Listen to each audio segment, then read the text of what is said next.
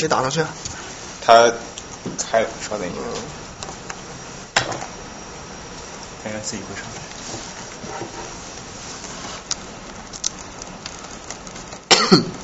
马丁呢？不知道，他来。他说他可能。哦，好，行。哎，你这怎么翻页？对。哦对对对对，就那个翻译。呃，大家好，我刚刚现在应该我不用自我介绍了，大家刚刚都听见了。呃，我来自于这个 Stony Brook。大家大家大家先互相介绍一下。啊对互相介绍一下互相介绍一下，对对对对。哎，哪个是我的？少了那个。哎，说话文明点。好，呃，欢迎大家参加今天的活动。今天你刚刚从哪儿坐这儿？好，待会儿不是还有朋友来？没没，你你坐过来，坐过来，没事。他那个凳子好多呢。我我还搬一个。对，好，欢迎大家参加今没事，天你。坐那，坐那个，这个行，这个行，那拍不到你。没事儿，也是正常人。好，今天是我们你们文化沙龙第五十三期的活动。今天特别感谢邀请到张张龙给我们讲他从小学习笛子啊，以及对笛子的一些一些一些自己的看法吧。然后，呃，今天多少是第一次来？啊，是您第一次，好，非常欢迎，非常。我简单介绍一下我们你们文化沙龙吧。啊，你 对我们这个沙龙是是我我是我是沙龙主办人，我叫赵志成，我是从去年呃去年夏天开始举办的，然后希望能够每周每周六下午会在这里讨论一探讨一个或者分享一个比较有趣的话题，然后希望能够借这样一个平台给大家呃带来一些接触自己平时接触不到东西的机会吧。然后每次话题会有非常不一样，大家可以在我们网站上，我们每次网站上会有每一次每一次活动的讲义和录音，我们的网站是 ny 沙龙 .com 大家有兴趣可以去看一下。然后我们网站上也可以注册我们的邮件的通知。然后呃，对我们这个沙龙就是希望是大家呃互相交流的一个机会吧。然后今天人少更更方便交流，所以大家有什么想法或者为什么呃为什么喜欢为什么喜呃对这音乐话题感兴趣啊？大家在整个讲的过程中会有什么问题啊？也希望能够随时的打断提出，然后大家可以呃充分交流吧。要不我们先简单的自我介绍一下，从宋斌开始，讲一下自己的背景，然后为什么会对这个话题感兴趣吧。我叫宋冰，然后现在在哥伦比亚大学的机械工程读博士。然后这个因为听过张哲东的演奏，实在是被震惊了，然后想来来听一听，嗯，所以今天就过来了。我叫方思怡啊，我也是学音乐的啊、之后钢琴家，行家，行家钢，琴家。啊，班门弄斧。刚在茱莉亚毕业，先留校啊做伴奏之后，特来学习一下这个中国民乐的文化，因为像啊上一个学期我是艺术指导了一个中一一部歌剧，西游记。呃，西游记是上一年的。哦。哦，的 Nick Bassmaster 做了一个孙中山的一个歌剧，是用中文唱的，很多的写法他们是用西洋乐演奏，但是用中国的乐器的一个 impression，哦。所以可以学习他这个哦。好，呃，我叫叶志清，然后也是呃 U U U M 毕业的，现在在当场工作。然后从小对音乐很感兴趣，小的时候练萨克斯风，然后呃也对笛箫很对，尤其是对箫很感兴趣。我是以、我看您这个呃也是拿梅花三弄拿的奖是吗？呃，哦对，因为我要去后后面我会介绍那个张维良嘛他他他是中国箫吹的最好的，然后我就呃，所以我是其实箫我开始很晚，我哦是差不多去年啊、才开始，所以有一些问题想可以请教一下。我今天还把箫带过来了。啊，真的啊，你还有箫呢？哦，在那儿。我本来是想把我带过来，觉得 可以合作一个笛箫合作。这笛箫呢，琴箫合作。琴箫合作。对，你也吹箫是吧？我会啊你，会笛箫是一家。一家啊。对。好，欢迎。嗯，我叫徐梦郎，是我刚来纽约只有一周时间，然后在就是曼哈顿的一个瑞士基金工作，然后对广泛的这样的文化活动都很感兴趣，所以今天就欢迎。谢谢。大家好，我叫熊光，我现在在 YU 读 CS Master。我小时候也学过笛子，哦对，我这种这种对啊，中国传对啊，我统竹笛，哦，你学了多久？小学断断续续学了一两年吧。哦呃，你那个笛子是 C 调还是 F 调？我这是 C 调的，我刚拿的是 C 调的，他带了很多很多笛子调在里面了。你是把自己所有都带过来？没有，还有一半在家。我希望希实在太破了望有机会能够听你吹那个姑苏行就好，好，可以，嗯，那就好。好，欢迎。啊，我叫冉雅迪，是从苏北 transfer 过来的，我现在在考呃 Brew College 读大三。哦然后因为我小时候是学就钢琴起步，然后电子琴是非常，所以就对乐器这方面比较感兴趣。嗯。今天都是音乐音乐大牛。行，那我们开始。张张做了很多很多学习。啊，没有没有。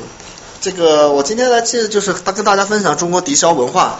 呃，这个大家知道，这个笛子是这个非常喜闻乐见的一个乐器。你可以就是在这个国内的话，各个街头都可以看到有吹笛子的，各种老人小孩都可以看到。可能有人觉得这个中国笛子可能就是是非常通俗的一个乐器，这话对不对？这话对，但是不全对。但是中国其实中国笛箫是跟这个中国传统文化是有相当大的这个关联的。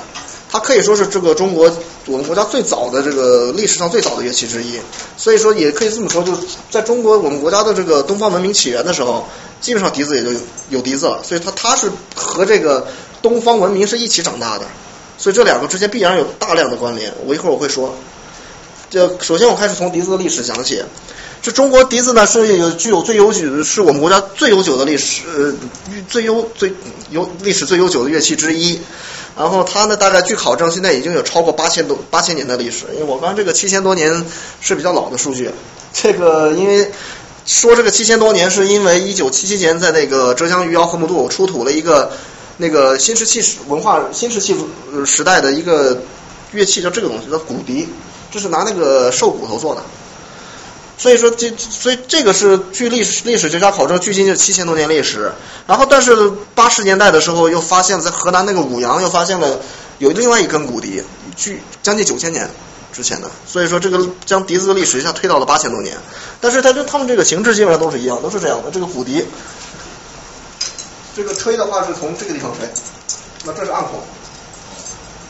然后，因为这个为什么说这个乐器是最古老的呢？因为这个它这个骨笛是它用骨头做是比较合理的，因为那个时候大家知道，在新石器时代的时候，它那个人们的那个食物来源还主要是靠这个动物动物的肉。那你比如说动物的捕来动物以后肉它吃了，呃，这个皮毛拿来做衣服，那么骨头拿来干嘛？当针眼。这第第第一个是当真，第二个其实这个骨笛在那个时候其实不是乐器，他们那时候是拿出去就是捕猎时候用的。捕猎的时候，它因为那个骨笛的声音是非常尖的声音，非常高，它就跟吹哨子一样，它是去吸引那个野兽用的。所以说这个骨笛就出现是比较很合理的，因为他们当时也是就捕原始捕猎时候需这个所需，所以说出现了这个乐器，但是这个算是鼻祖。然后下面的一个乐器是到了这个一九，因为这个历史考证的话，在呃夏商周时代，反正据到。到今天为止没看到任何就是关于商周夏商周时代的关于这个笛子的这个一些记载没有。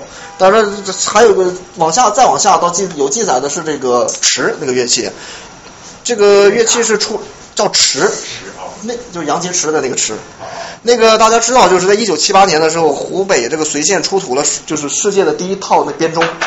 出土了一套编钟，但是可能很多人不知道是和那个编钟，那个曾侯乙编钟一起出土，还有两根管乐器，那两根管乐器叫池。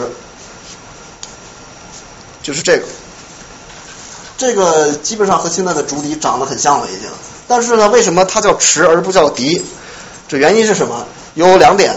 第一点是它那个这个乐器的构造和我们这个笛子是不一样的。就是是这样的，你看这个这个池，它它这个吹孔，吹孔应该是在这个地方。然后呢，它这是直孔。我们的笛子是这里，相同点是在这儿吹孔上面这个地方，我们这有一个塞子叫笛塞。就是，也就是吹的时候让气流往这个方向走，它不要上，不要出去。但是这个笛子呢，到下面它就没有塞子，但是池在这个地方还有个塞子，它是两个塞子在这塞住，所以这个音域非常这个池一个池音域达到三个八度。呃，还然后第二个这个差别是在于它这个演奏姿势的这个不一样。我们的中国笛子演奏姿势是以这个右向持笛为例，一个手背朝外，一个是手心朝外，但是这个持是两个手背都是朝外的，这么吹。为什么？因为这个当知道，就是这个持啊，还有编钟这个乐器，在古代是给这个是作为宫廷音乐，是给君王、国君演奏的，也就是乐工要对着国君，面向国君演奏。如果你这个手这样的话，指着国君，这样是很不礼貌的，这是大不敬。所以说他让把这个手背过来，这代表尊重，代表恭敬。所以这个这这这个这个比较特别，十个演奏就这么吹。但这不好不好使。这你习惯了就好。我这个这这个池的话，到今天还有发展。这个这我现在没有这个图片，就是在八十年代，上个世纪八十年代，那个笛笛子大师赵松庭先生，他研究出了一个，他试制了一个另外一种池，叫做燕飞池。因为这个池的吹法，古代这个池吹法，这个笛子唯一差别就是两个手背朝外，他这个燕飞池吹孔在中间，这么吹，就像大雁一样的。他试制了一个这种池，然后这个池的音域，一般笛子的音域在两个八两个半八度，他这个音域到了三个八度。就是因为他他下面塞了个塞子，很奇怪，不知道是为什么。这个下面塞了个塞子是那个谁，当时这个而且是这个湖南有个笛子笛子演奏家叫林宝生，他把这个塞子好像是移动了一个位置，然后让让笛子让池的音域超过了三个八度。因为这个他还拿了一个什什么奖，好像什么科技创新奖。对，但是这个没有人知道这是为什么。这个这个这个地方塞了个塞子，这个这个音域一下子上去了。它那个塞子。是不是可以这样子把它拆开来？因为笛子是可以这样子把。对对对，他那个塞是可以拿出来的。对，我说笛子像我知道它可以这样子把它拆开。你说拆成两截这个地方？对。这这个应该是意思吗？啊不不不，笛子您知道这个就是它这个吹孔上面这里边是有个塞的，就像你那个软木塞，它就是个木塞塞进去的，就是为了让那个气流从这个方向出去，因为否则你这儿不塞的话，那个气流有一部分从那儿跑掉了，就漏漏掉了。但是池的话，它在这个。这个管那个尾巴这个里面还有一个塞子，这就比较奇怪。这个气能从那个暗口里面导出来。这个具体我也不知道，我吹过一我吹过一次这个池，但是我我也不清楚它这个 这个发音原理到底怎么回事，就是为什么加了那个塞子以后，那个音域马上上到三个八度。然后这个到了这个大概到了东晋的时候，这个笛子和箫的这个形制啊，和今天的也就是已经跟今天的比较接近了。那第一个就是大家知道这个东晋诗人蔡邕，这是杜庸啊，蔡邕，他折柯亭竹而制笛，所以现在很多这个制笛家把他们这个好的笛子都叫柯亭笛，来源就是因为这个。啊，第二个还有一第二个事事情是这个关于笛曲梅花三弄的来源。这个据考证是这个东晋时期那个将军桓伊，桓伊他他做的这个梅花三弄是他写的，然后他写的话，然后但是据考证，当时桓伊他们所谓的这个笛，实际上应该是今天的箫，而不是笛子，不是这个笛子，是这个竖吹的箫。但但是因为当时他们没有区分这个，所以说他们把管这个叫笛。然后这个在这个《晋书桓伊传》里面有记载，关于这个王徽之，就是王羲之的这个小儿子和这个桓伊。两人这个在这个交在在在不知道在哪，在在在在外面在在外外面相见，然后这两人就是切磋技艺，但是两人未交一言。桓伊演奏完一曲以后便上车而去。这个就是唯一，这就是唯一关于这个中国这个笛箫在这个史书上的记载最早的一个记载。呃，这个但是可惜的是，有一件事很可惜的是，就是这个虽然这个梅花三弄最早是我们的笛子的曲子，但是。后来也失传了这个谱子，就现在的这个梅，现在我们笛子箫演奏的梅花三弄是从古琴谱翻过来的。这个现在没有人知道桓伊当年的最最原始的梅花三弄是什么样的，大家都不知道，因为没有了那个谱子。因为这这个原因是因为这个中国这个笛箫啊，在古代它不是一个严谨，它不算一个特别严谨的乐器，它是算民间的东西，所以它没有一个严谨，它不像古琴有严谨的那个理论与训练，有这个理论怎么演奏，然后它这个。传承，这古琴是非常严谨的，呃，但是它我们笛子没有，所以说这个梅花三弄后来这被这个在唐代被一个古琴家叫严师古改成了这个古琴曲，然后写了古琴谱，用那个简字谱写下来的，然后这一直就传，把古琴就这么一代一代传下来了，但是可惜的是这个笛子谱没有了。它不都是宫廷演奏吗？为什么不正式？呃，不是，因为是这样的，那个古咱们国家古代这个音乐啊。讲究的是这个口传心授，还有尤其民间，他这什么叫口传心授？比如说师傅教一句，比如说这个这一句，学生就学，他不会告诉你，比如说今天我们谱子上写的是嗦啦哩哩嗦咪嗦啦哆啦啦啦嗦，他不会这么写，他他会就是怎么摁？对，他就会教你怎么摁，然后呢，让你这个记忆当中有一个音程的概念，你把它记住，就这么吹。但是学生实际上是不知道那哪是哪个音的，他不知道的。这一点，尤其在这个学戏的时候，学这个，比如说他们那时候老一辈都学京剧的时候，他就是这么学的，叫口传心授。所以他们那个时候笛子是没有谱的。所以任何的简单的 notation 都没有吗？呃，唯一只有古琴有这个简字谱，它叫简字谱，就是但是实际上简字谱记的是古琴的指法，而不是节那个简字谱据说是没有节奏的，所以它我节奏怎么来？我问过弹古琴的人，他说是节奏你必须就听老师给你弹，把它记住。所以笛子没有类似的。笛子连这个类似的简字谱都没有，那你就说摁哪个吧？第一。所以就是老师教一句，比如说，你教一句，学生就不断的练，不断练，把它记在脑子里面，就这么学下来的，这叫口传心授。我就是比较好奇他，怎么会就是一直口传心授呢？就是为什么？这个源头其实我这个我也不太了解，但是就是事实是古代是这样做的。就这样的话，比如说他的师傅传到您，然后您呢再传给您自己的学生，就这么一代一代传下去的。那到什么时候才开始写谱呢？写谱这个具体时间我不太清楚，好像到了这个，但据说是到了民国的时候，开始有了叫这个公尺谱的一个东西，它是用汉字去记这个音音音的，那个叫公尺谱。但是这个公尺谱大至于什么时候出现的，这个我我还真我没有考证过这个这个事情，应该是很晚了，应该我猜它应该是在明清时期，就是戏曲盛行的时候了，才有这个东这个东西，叫公尺谱。那是不是说，比如说老师教给学生，然后这个学生如果没有经过老师同意再去演示给别人看，就是非常非常极其不敬的。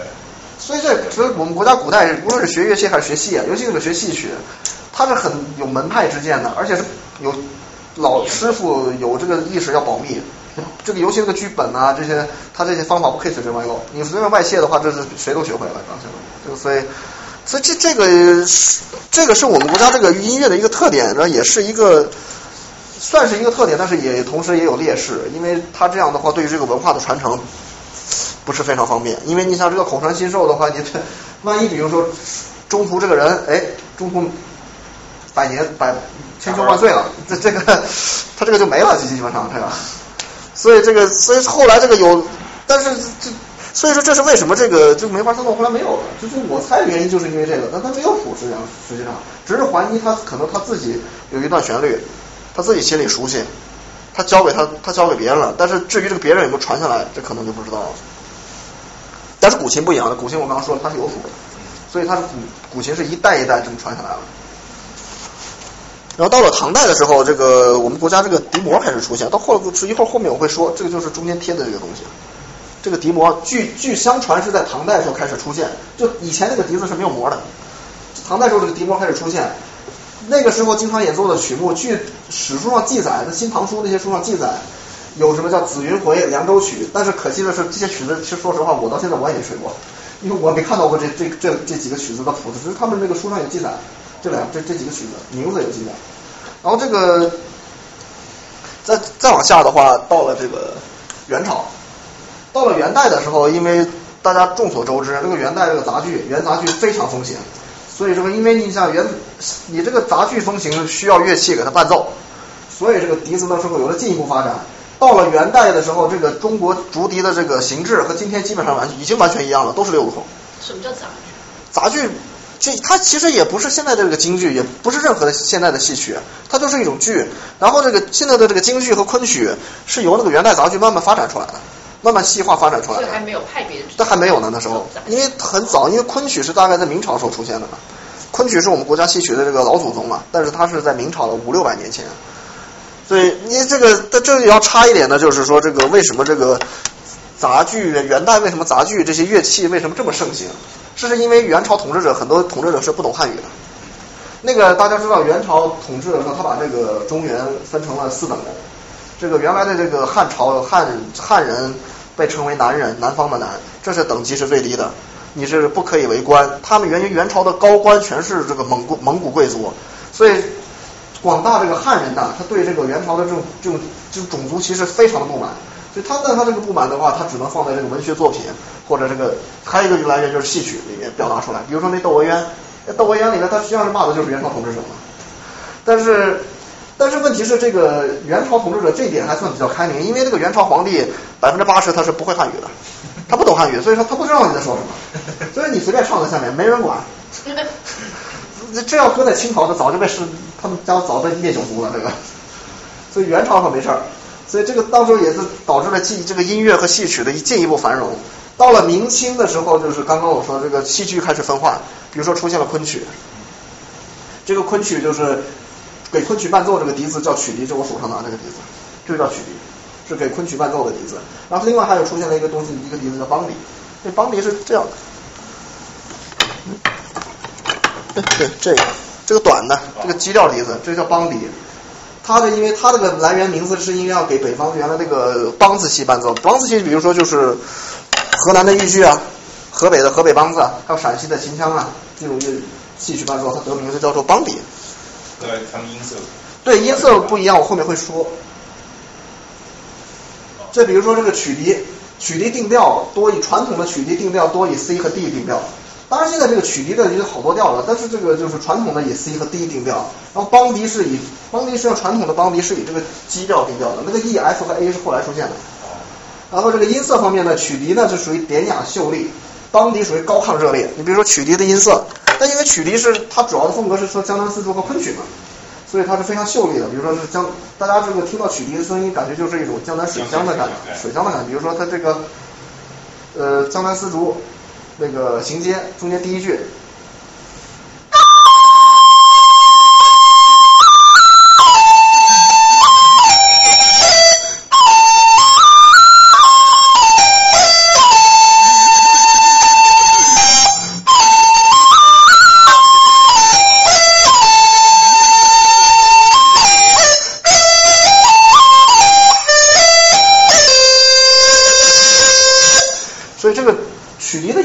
常的秀丽的，非常秀丽的曲笛音色。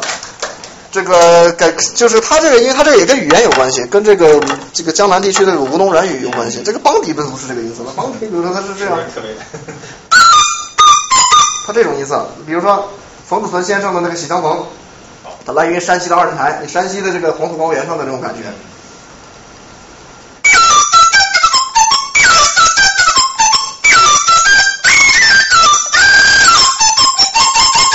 这种感觉，这是邦迪。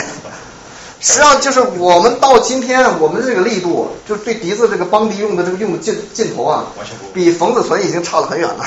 冯子存老先生据说当年的力度比我们要大非常大的非常非常多。So basically.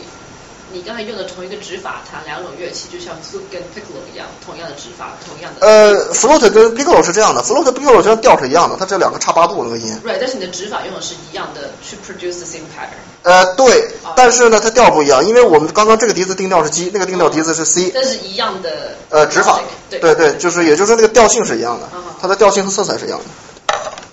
有没有可能跟你的吹法也有关系啊？你指的哪方面？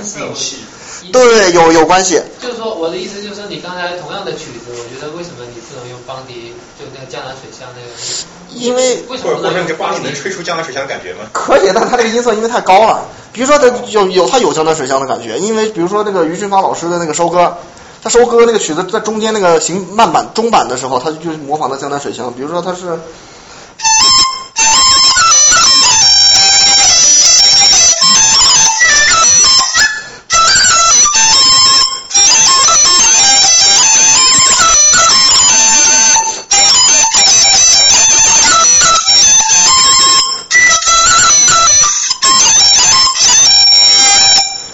以这么吹，但是你明显听到这个声音是比较高的，它尤其到了高音以后，它是非常亮的高音，所以说它不太适宜吹这个江南丝竹。你比如说它高音，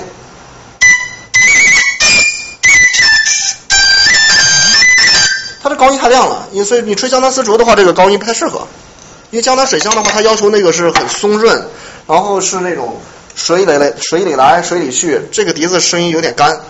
所以这个曲笛曲笛这个它就是因为音低，它管子粗，所以说它比较适合。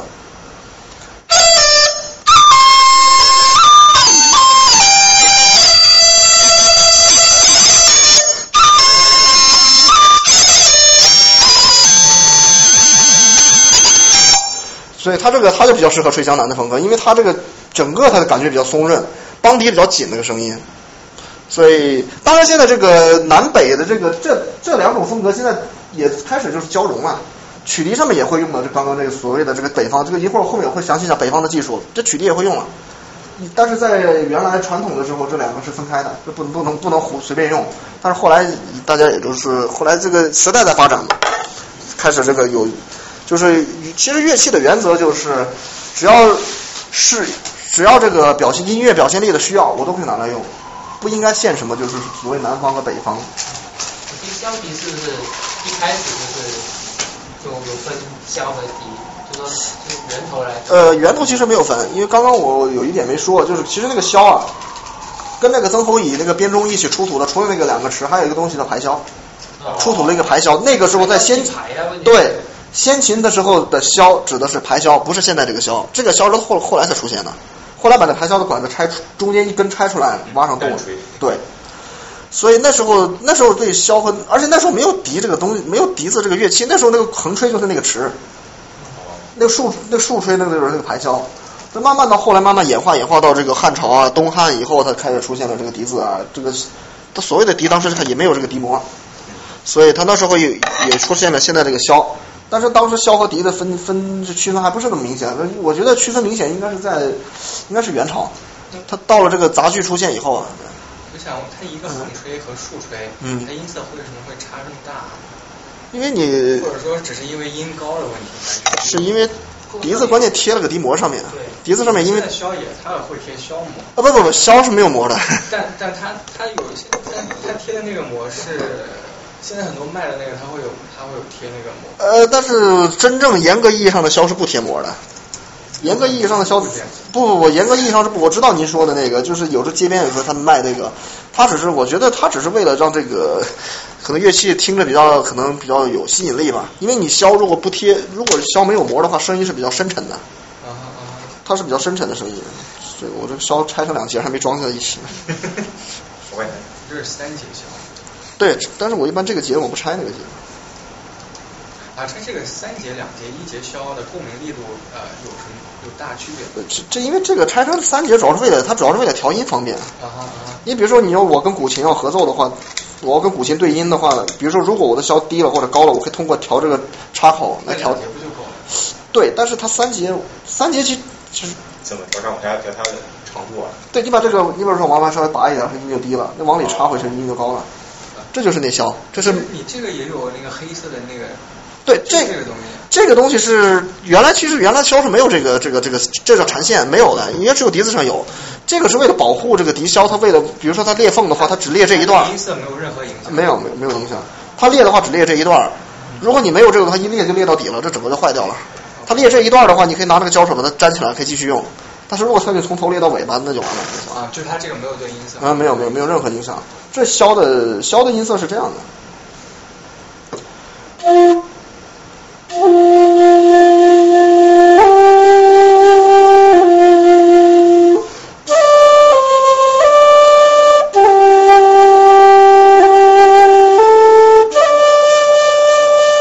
它是这种音色，这箫的音色是比较暗的，它比较这个比较浑厚一些，对吧？为什么为什么跟笛子的音色会差？它差别在于，就笛子这上面有一个笛膜，箫上面没有。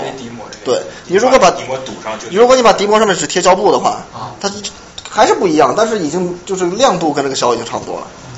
笛子因为差别那么大，就是因为它这个亮度的差别嘛。就世界上有很多笛子，这这这其实这个 flute 这个东西啊，这个不是我们中国才有，交响乐队有它的长笛。然后呢，那个印度有那个芦苇笛，拿芦苇做的。然后法国有那个叫沙林三孔笛子，很多笛子世界上，那唯独跟人家不一样，是我们中国的竹笛。因为我们中国的笛子是贴了笛膜，他们那笛子都没有这个膜，就中国笛子有。所以当时五十年代，上个世纪五十年代，这老一辈那个笛子演奏家，他们第一次就是大规模的出国访问演出的时候，这外国的这个音乐家听到这个中国笛子，觉得非常奇怪。他觉得这个为什么很不可思议的是，为什么这个乐器能发出这种声音来？因为他们听到那么多笛子。他们的那些笛子的声音都不一样，但是他们大同小异，但是唯独听到中国笛子会觉得很奇怪，中国笛子为什么可以吹得那么明亮？他们最后搞清楚了，这个中间是因为贴了一块膜的原因，所以这是唯一跟人家不一样的地方，是我们中国的笛子。我有一个，嗯，你说。哦，那我先说，我想问这个笛膜是用什么做的？你刚刚这笛膜不是唐朝时候开始出现？对在唐朝时候它又是用什么做的呢？哦，你这个问题好问。说唐朝这个笛膜，我还真不知道拿什么做的。我可以现在讲一下这个笛膜怎么回事儿。现在的笛膜是叫芦苇膜，它是芦苇里面抽出来的。是这样的，这个笛膜，这个芦苇啊，大家可能都见过。它芦苇的话，它它跟竹子一样，它里面会有一层膜的，这里面。哦哦，那个做那个笛膜，那你以为是什么膜？我以为是他编织成的。啊不不不不，那个这个芦苇是这样的，采集地膜是这样的。当年那个于俊发著名的演奏家，就是于俊发先生，他每年七十年代的时候，他每年这个要在这个小满前一个礼，就是那个节气小满之前一个礼拜，一一周左右，到安徽省五河县那个芦苇荡里去采地膜，因为据他说那个地方的地膜是最好的，就那个地方的芦苇拿来做膜是最好的。还是那个时间。对，而且还真就是那个时间非常讲究。他这个安就是小满前一周到那儿采，到那个芦苇荡里面，你到下面那个芦苇荡里面，它颜色不一样的。你到那个芦苇荡里面找那个芦苇啊，要发黑那个地方，它长的那个，你看那个远远就看去那一片发墨绿色，甚至发黑的那一块，到那个地那一块找那块的芦苇，然后呢，找到那块芦苇以后，你从上数第四、第五两节。就是一根一根芦苇只用这两节，就从上数第四、第五，甚至有时候就用一节，看那个两节的质量怎么样。然后你采把这个两节抽出来以后，把它那个头，比如说这是芦苇的话，把那个头拿个快刀把它削掉，那个头削出一个斜面来，把它那膜露出来，膜露出来然后往出拽，因为它是湿的嘛，就把它往小心把它拽出来。拽出来的时候，你把它这个在这儿给它把这个口给它堵上，这个因为它笛膜是潮的那会儿是湿的，所以说你把它捏上。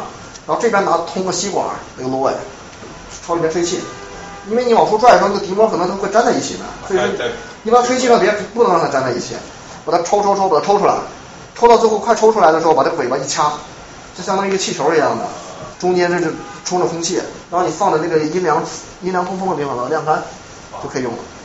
好好。这是笛膜采集，这是。每年就是在小满前一个礼拜，只有这个时候才能采到那个嫩的笛膜，因为我们国家这个笛子啊，贴笛膜一定要贴嫩笛膜，你贴老笛膜那个声音就不好听。再一个老笛膜你手上揉的时候就就非常的硬，不好揉，那嫩笛膜就感觉像绢帛一样揉在手上。然后贴的时候呢也有讲究，贴的时候首先要把笛膜先揉一揉，因为笛膜刚刚抽出来的时候它是硬的，它是纤维结构嘛，你先要先把它揉一揉，把它揉软了，揉软了把它展开。展开以后，因为你看笛膜，因为它是纤维结构，它本身是有纹路的。我们现在讲究是要贴顺纹，就是意思是顺着笛子。对，它那个本身的纹路是要顺着笛笛子的方向的。然后呢，你在贴之前，把它那个在那个笛膜上面拉，用手把它拉出人造膜纹，跟它的那个本身的纹路是垂直的。你可以看到这个笛子这个地方，它这个膜纹就是人手把它拉出这个人造的横的膜纹，然后把它贴在上面，这样的。这是非常讲究的，这是。阿胶对吧？对，哎，那个是粘的时候要用阿胶，对，它有几种，你用阿胶或者用白吉、用桃胶都可以。但基本上现在大家都用阿胶，因为用口水。你用口水可以，但是很容易松啊，这个笛膜，你一吹使劲它就松掉了。本儿就弹出去。有的演奏家原来这个笛膜没粘紧，在舞台上笛膜就松了。这非常麻烦，这笛膜松了，因为单笛膜松很容易破，你一一破就得下去了，就得下台。然后这个。耗材啊。啊。这算耗材。什么意思？耗就是耗材就特别经常换，就特别容易坏。还行，这个笛膜反正你要注意保养，可以一个笛膜可以贴几个月放在上面。但是演出之前一定要换。这个关于笛膜的历史的话，就是来源的话，就是它是唐代开始出现的。但是其实这个关于这个笛膜，这个是芦苇膜，也是到后来七六上个世纪六七十年代以后，大家才开始广泛采用这个芦苇做的笛膜。在那个我听我的老师跟我讲的时候，他在他上大学六十六十年代初的时候，那会儿还有一种膜叫羊衣，是羊羊肠子里面的那层膜。但是我老师跟我讲，那层膜是不能，那个膜是不能用的，因为那个膜它是动物纤维，它那个贴上声音是暗的，它没有弹性。还那还有另外一种膜是竹膜，是竹子，就是做笛子这个竹子里面抽出来那个竹膜，那个竹膜是比较薄，但是那个竹膜的韧劲儿不够，那个声音出来是嘶哑的，然后到了高音的时候容易破，所以后来这两种膜都被淘汰了。最后大家发现这个芦苇膜是最好的，所以大家现在现在的笛膜都是采用这种芦苇膜。唐代开始就是芦苇膜。唐代我还真不知道那个什么膜，这太太久远了这个。在那一个地方弄是吗？就只在那一个地方对，但是现在这个笛子改革了以后啊，就是你知道这个有个北呃内蒙古来的一个演奏家叫李振，他改革了一个这低音这个双模孔低音大笛，他两个他贴两块笛膜，他挖两个笛膜孔。他是为了增加那个笛子的共振，因为它那个笛子非常长，这么长。它因为要那个低音笛要增加共振的话，它需要两块笛膜，可能是共振更好一些。然后那因为还有一个原因，是因为它那个笛子不是竹子做的，它那笛子是玻璃钢做的。啊，这个笛膜后面有一个孔啊。哪个孔？对，笛膜贴孔上。但是它是贴这个笛膜孔的，贴在笛膜上，贴在孔上。所以这个就是也是算是一个经验性的一个东西，就是你贴笛膜的话也没有什么理论，就是经验，你贴的多自己就熟悉了。它不像单簧管那个哨片，单簧管那哨片你磨好了插上去就能用，笛膜你可能刚开始贴上去你得撕下来还重贴，因为经常说贴上去贴不好，你得撕下重贴。这个是一种很经验性的这个这个东西，我们的笛膜。非常有中国乐器的特色嘛。对，但是你不，但是你比如说唢呐的那个哨片，你跟单簧管一样，你把那个哨片给它削好以后。插到吹孔上就能吹了，它不用，比如说要再调试，它很不用这个再做过多的调试，但是笛膜也需要。而且这个笛膜，比如说你当天晚上不吹，第二天就松了，你还第二天这后来你还得把它要吹紧，所以在上台之前的时候，一定要先吹，把笛子要给它吹热了，否则一上台笛膜就松了。曾经我那个我那零五年我参加比赛的时候，那个比比赛完后那天晚上有一场音乐会，六个评委上台，每人两首曲子上台搞音乐会，那个演奏家杜如松。他上台的时候，这个笛膜可能吹了空调了，笛膜松了。在台上，我们在下面都惊出一身冷汗下来，因为他笛膜明显就是松了，那个声音很多就是发不出来了。但还好的，后来他把把那个那个他吹的曲子叫二凡，这个给吹下来了。所以当时我们这当时也挺佩服他的，因为笛膜松了，在台上是非常紧张的，因为很容易破，真的很容易破。然后再往下的话，言归正传，到了这个代表曲目。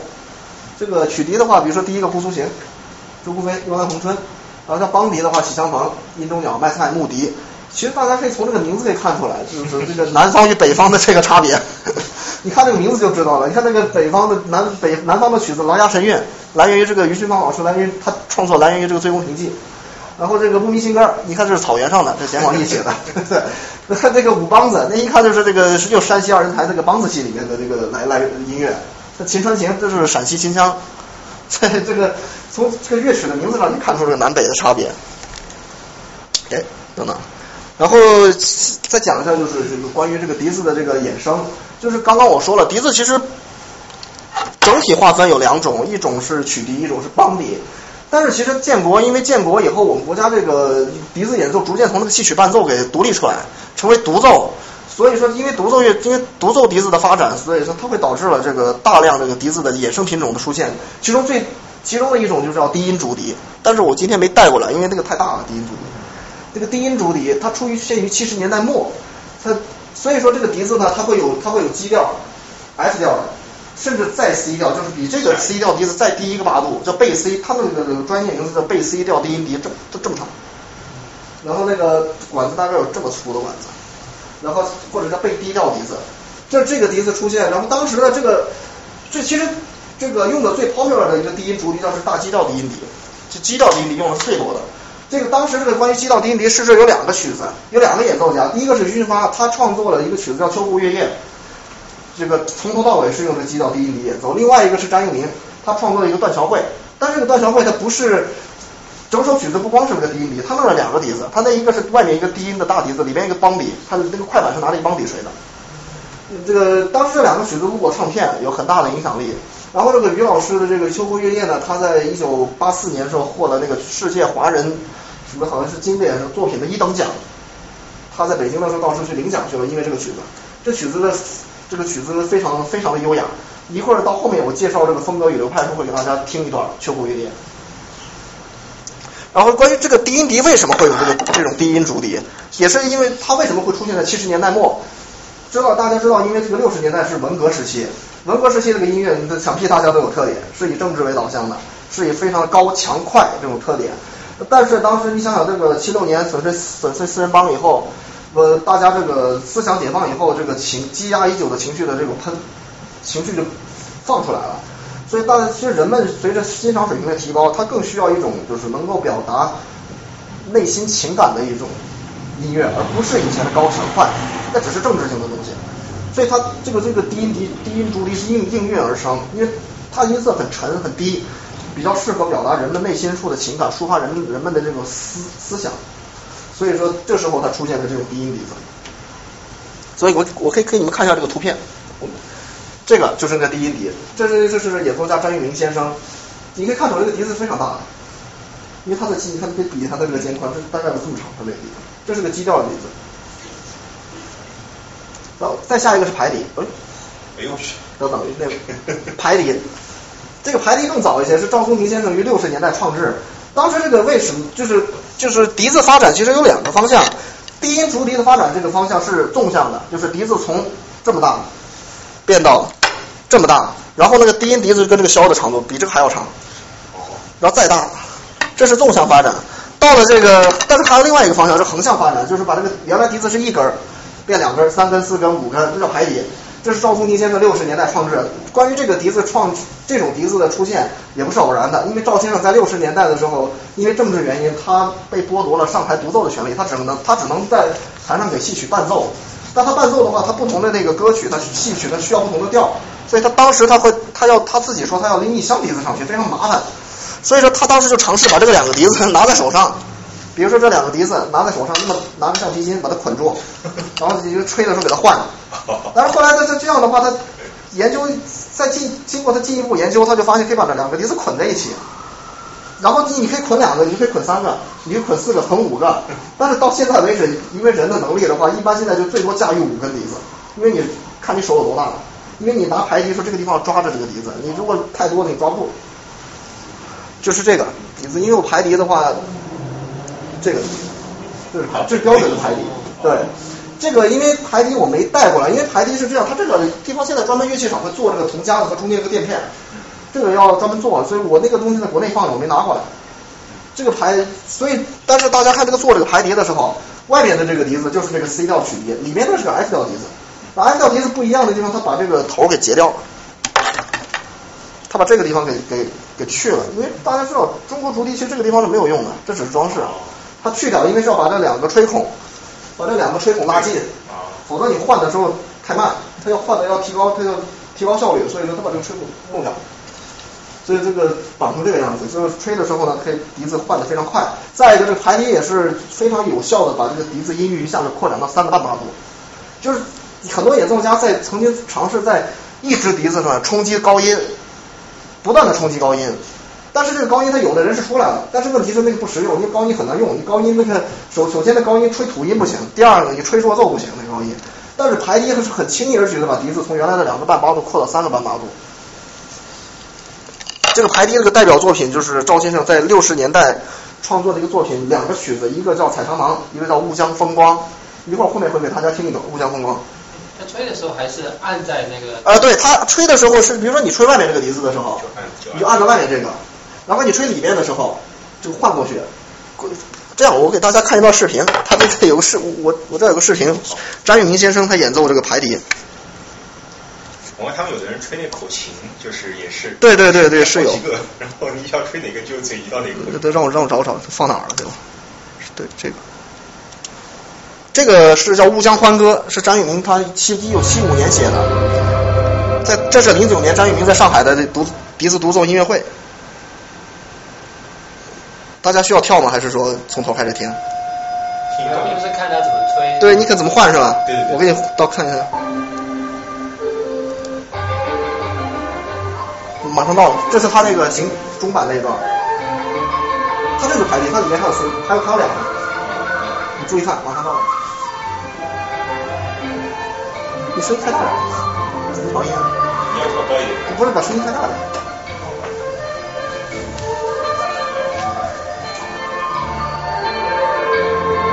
行吗？行。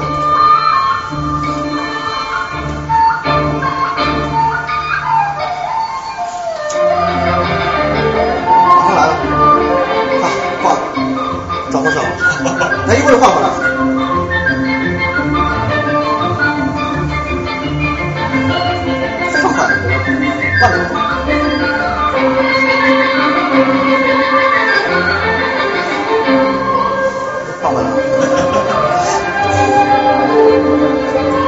所以他这他就这么摔的，这个这个排笛是非常快的换转换速度，所以说这个也很方便，就是说他有时候，尤其到了今天的时候，这个现代派风格的作品，他一个作品里面可能不只需要一个笛子，他需要好多，如果你这个中间如果不用排笛的话，有时候会来不及。你把这个笛子放下去，再换另外一个，这来不及了，可能就用五个的话，怎么可能一个？这有的演奏家的手比较大，再一个，因为他他这个笛子是这样的，它越往里那个笛子越高，音越高，它越细，它越小，所以说你还是还是可以拿，一一点点就好？对，你就只要你这个虎口地方能抓到最外这个笛子就可以了，只要这虎口这里能容在五个笛子就可以了。它这是三个，它这笛子这里是刚刚那个三个笛子。像这种方法只有龙适用吗？比如说箫啊或其他乐器的箫我一这个我目前只看到笛子了，就是用这个排笛对。理论上没什他么排笛吹的时候，他还是用这个手指手指还是去按这个呃，按孔是一样的，按孔是一样。对嗯就是说你能抓多少个笛子是看你这个手有多大，手小，就是加上一些不同的 register 进去，一个本身一个 register 加上第二个。对对。这算也算中国特色了，是赵松庭先生创制的。然后第三个是口笛，第三个是叫口笛，这个是于训芳老师于一九七一年所创制的。这个口笛来源其实也是也不是巧合的，因为当年那个他们在乐器厂的时候，他们要这个看这个钻头那个打孔打笛子，现在打孔是要靠那个钻头去打，他要看这个钻头这个和竹料的这个质量怎么样，他就把那个乐器厂那个废竹子啊截这么一段下来，这么打个洞，打一个洞，从那个洞上可以看这个钻头怎么样，或者这个竹料子怎么样。所以大概打个洞和于老师，但是当时很多人没注意，这于老师呢他就发现这打了洞以后这能吹，然后就能吹出音阶来。这最早的就是这个，这个后来的口笛，这叫三孔口笛，这叫单孔口笛。他就可以发现这个东西能吹出音阶来，然后这个吹出音阶以后能吹出九个音。靠气息。对，然后呢，后来于老师拿这个吹云雀，罗马尼亚的民间乐曲云雀拿它吹。后来这个上面这个三孔口笛就是辽宁的早晨，它一个孔能吹几个音？这九个音，我这有我这有一个口笛，我不知道我忘了我带了没有这口笛。这这这没没有摁的，全是吹。对他摁的时候，你我找找，也像吹口哨一样。对啊，就这个，我，这么小就这就就是那个这个不是这个是那个单孔口笛，是这个，啊！就这就这么大，你你能吹试一下。它只能它能吹九个音，比如说。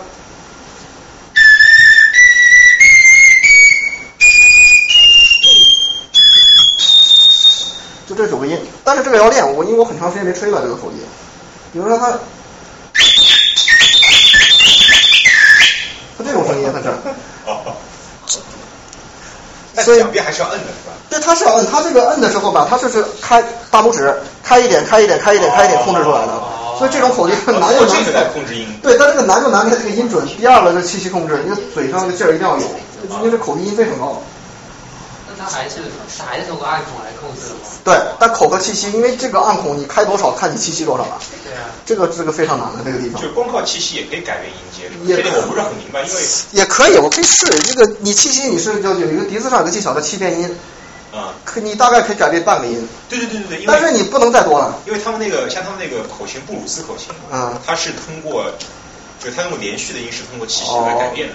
比如它这个笛子，比如说这是刀，就可以，这叫气变音，或者是把它上去，但是下面往下走比较容易一些。它有时候会用到气变音就，比如说在那个孔建华的那个《故乡的回忆》最后，他那个中版最后一段的时候，因为他那个缩到升发，笛子按理说是没有那个升发的，但是它靠气变把它下去，然后再上来。哎，笛子能做。能做 vibrato 吗你说什么？？vibrato 就是你说柔音，那叫柔音，不是叫柔音。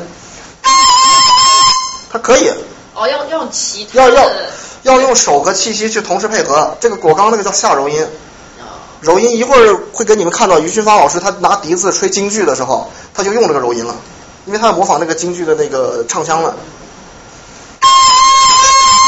他这样走的，No, that's not exactly. 那个是装饰音，柔音是说同一个音，嗯，就是同一个音只有 vibration 不一样的，但是哦，你是不 noticeable 的。那就那个叫七振音，笛子那不是颤音，？是哆来哆来哆来，半音？你说那个叫半音是高八度的，我是同一个音，但是很小的。这是这个，你说的是这个 Yeah, that's what. Yes，这这是七振音，这笛这笛子经常用的，哦几乎每个曲子南，尤其南方的曲笛，每个曲子都得用做的。时候是用嘴做，不是用手做。呃，用气做，哦气息震荡啊。就比如说，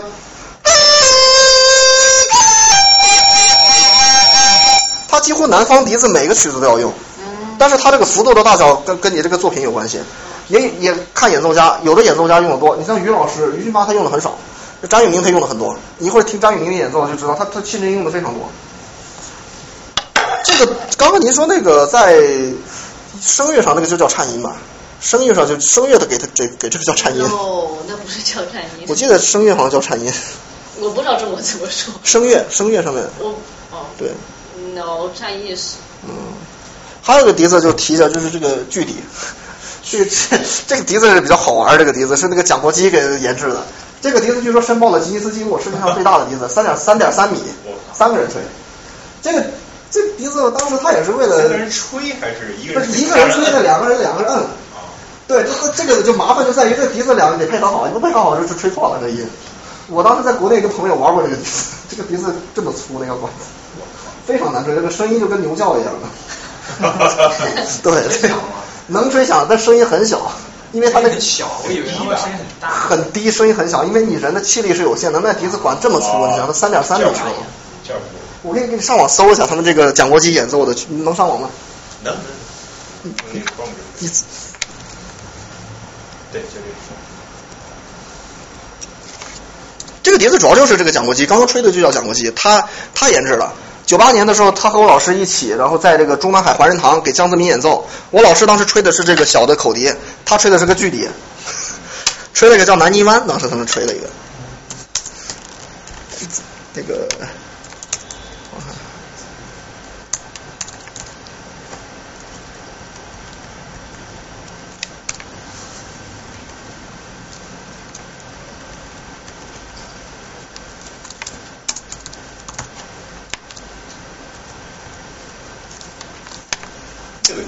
不是写写错了，你你这电脑这个键盘我不是很习惯。哎，对，就这个。茉莉花。这，他曾经拿距离吹过姑苏行，但是他有不对不对劲儿那个。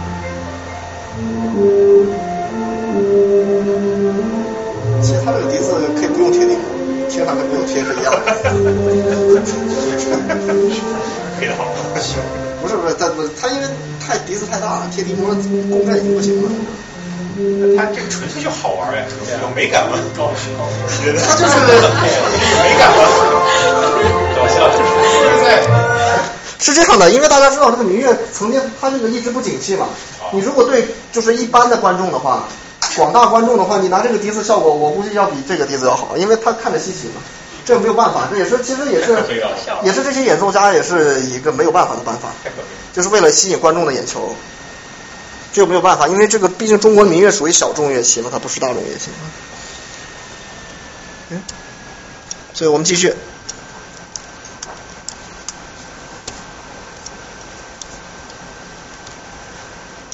刚刚我说这个，刚刚已经提到一点，就是这个关于这个曲笛和邦笛的这个风格。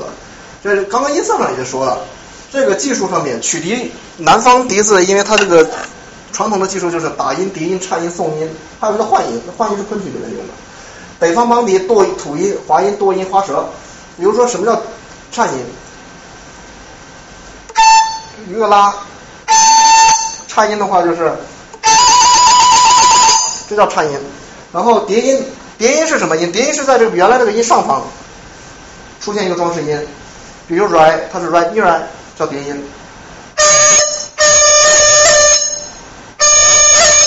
这个叫颤音。那打音是什么？打音叠音是上方，打音是下方。r 哆 r 在在原来的音孔上面打一下，相当于是把这两个音给断开了。送音。所以这个赠音，实际上这个在音乐音乐乐理上，它叫后移音，实际上就是叫后移，这就是这个尾巴上带着这个音，就是南方曲子经常用的，比如说那《姑苏行》到最后一段，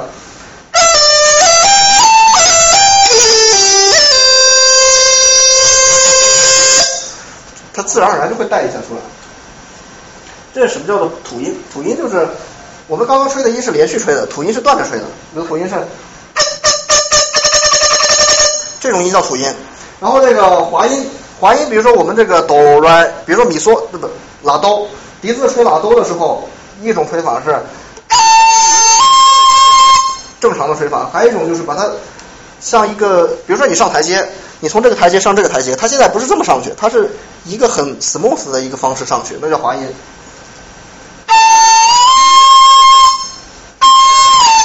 这种这种音叫滑音。这滑音就是北方技巧，还有在这个你模仿这个唱腔的时候用的最多。剁音是什么？剁音这个名字是这个冯祖纯先生发明的，它就像那个拍桌子这种这种声音，比如说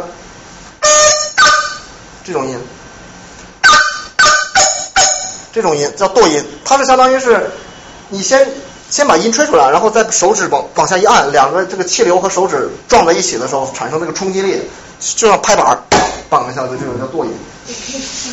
对，这个技巧就是，如果是很多学音乐就是科班出身那个做搞作曲的人，就就就有有些人不太喜欢这技巧，他觉得这个技巧有点不正规。听特爽啊！对，他这种叫这叫剁音，花舌。确实跟北方方言很多。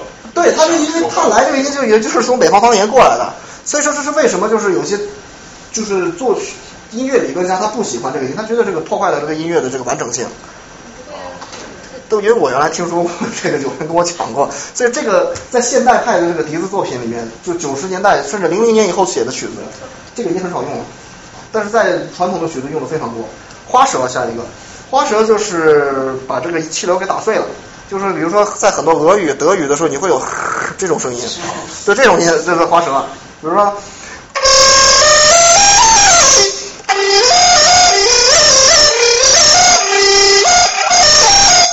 这叫花舌音。这小舌音在主笛中的应用。对，假如花舌音的时候，你把气得顶着吹，否则那个就断掉了。那花舌，这个花舌反正这个是北方，不过现在这个花舌音在南方也经常用了。以前是在邦笛用，但是后来第一次在曲笛上用花舌是赵松庭先生在那他那个作品《早晨》里面最后一段用花舌。这这个吹出来是主要靠嘴。呃，他舌头，这舌头打的把气都给打碎了。应该是气，对，不是。这种音就是在发小声音，对，跟跟跟西洋乐一样，也是有 single tone 跟 double tone。对对对，它有 single tone、double tone，还有一个叫 triple tone。triple 就当当当当当当当当那个前八后十六那个节奏，比如说那。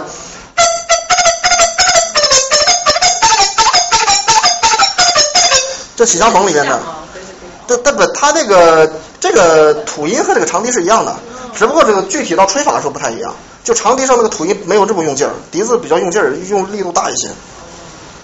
他们这个长笛的话，这个花他们有这个技巧，他们叫滚舌。我我不清楚那个英文叫什么，就是我查这个中文教材，它叫滚舌，它不叫滑舌，一一个意思。长笛，比如说在吹爵士乐的时候，他会用到这个技术。哦，但他其他音乐用的长笛还相对来说，这个用的比较少。这来源就是刚刚你你们看都听见了，就是就是说话的，也不感觉像说话一样。为什么南方这个典雅秀丽是一个吴侬软语，听起来是非常的软，非常的秀气。那个为什么北方里有这种土话豆花？是因为北方那种方言嘛。比如说大家听相声、听小品的时候，这种感觉就是这样。这是这是他这个笛子的这个风格是跟我们国家这个人民生活生活习惯是息息相关的。然后下来就是要像西嗯，西方长笛没有那么多的技巧吗？其实西方长笛也有，但它没这么多，它有，但是因为它那个乐器它制作比较规范的，它那像它是这个按加了按键的，嗯，它加了按键的话，比如说滑音它能吹，但是没那么方便，哦，剁音你就没法吹了，你加了按键，刚刚那个剁音你就剁不出来了。哦，但是像这个的音准就比较容易控制，是不是？其实是长笛比较容易控制，啊，真的呀、对，因为笛子对气流太敏感了。其实中国竹笛是没有绝对音准的，音比较细微的音准需要演奏者在台上具体台上仔细控制。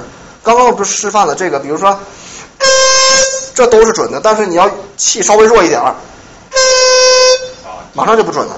你或者 马上就会偏高。所以这个演奏在在台上千万要注意，这个强音弱音的时候，这个一定要注意这个音准的变化，否则这个他这个他懂音乐的话，听着非常难受。所以这个笛子的指法是一样的吗？也是不是根据笛子的呃不不不或者什么的指法？它每支笛子指法是一样的，指法都是指法都是一样，但是调不一样。也就是说，它就是这个调性和色彩是一样的，但是那个调不一样，就音阶不一样。那比如说它那个那个消了，它那个发，它啊有好好几种发发音的那个。你说是这个，这跟笛子是一样，是这么就这个发吗？这是中音发。在箫上的话，它因为箫上背后有个大拇指按孔嘛，所以它那个发就是把这个三个孔按上，这就是发。它有一种下面还要按，它就每个就是根据消的那个是高音，中高音区的是发是这样的。中高音区的发是这样。就笛子的话，你比如说是中音发的话是，它的高音发不能这么吹，这是高音缩，你这上八度这是高音缩，发它是，但实际上笛子的这个发是偏高的，所以一般演奏的时候会把这个第第一孔再给它遮住一点儿。对，就是它那个遮遮这个遮。这是高音发，啊，再给它遮住一点点，遮多少跟你笛子有关，这个不是一概而论的。啊，对，所以还有的演奏家用这个发，但戴雅他用这个发，这个发准。对，所以这个吹这个中国笛竹笛，你耳朵要好，因为这个要控制音准。就是说西方长笛你一摁，哪怕初学者吹出来所有都是。它基本上基本上音准它不会有太大的变化，因为长笛当然你这个长笛的话，你这个气流稍微强点弱点，它也有变化，但它没有笛子变化这么明显。哦所以长笛作为初学的话是比较容易，但是唯一长笛难在难在它那个指法上面，因为长笛有二十四个键，哦，二十四个键，它的指法很复杂，我吹过长笛，这个指法非常复杂。二十四阶层的。这它它 它非常它非常的麻烦这个指法，尤尤其尤其长笛你练快指的时候有有点难。它为啥？它不就不就这些音吗，对吧？但是长笛你想想长笛二十四个键，它有三个八度，它音乐，它一一根长笛上有三个八度的音乐，那也就呃这多少个组合？对啊，你像它那个多少个音中间，而且长笛是十二平均律乐器，对啊。它是每一个半音都可以吹的，哦。所以像它多少多少种指法。因为我们国家其实我们国家传统竹笛，它它音是不全的，它没有它有时候半音会产生不了半音，哎，所以这个是嗦拉西瑞咪嗦。就是索拉西哆，这看你怎么定调了。笛子本调是 C 的话，这个是嗦，索拉西哆咪发嗦。然后你要转调的话，比如说那第一种转调，把这个全按全按的时候，当拉，这个笛子就是降 B 调了，吹降 B。当拉的话，麻烦就在于那个哆要按半孔，哦。因为你这原来这是拉西，你要变成这个就是变成降 B 调，你这是降西。你要在在这个地方产生半音的话，必须按半孔。比如说。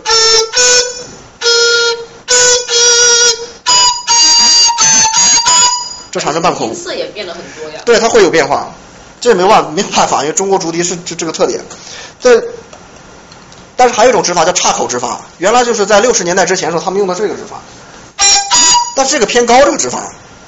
这岔口这个降息比高了，所以说现在很少再用这个指法，就大家能用半孔尽量用半孔，走半孔。哦，所以平常为什么这个声音每个不一样，是为了转调的时候？对他有时候你看那个笛子演奏家，他吹那个不同的曲子的时候，你看他感觉有有些音的音色不一样，他因为他按半孔了。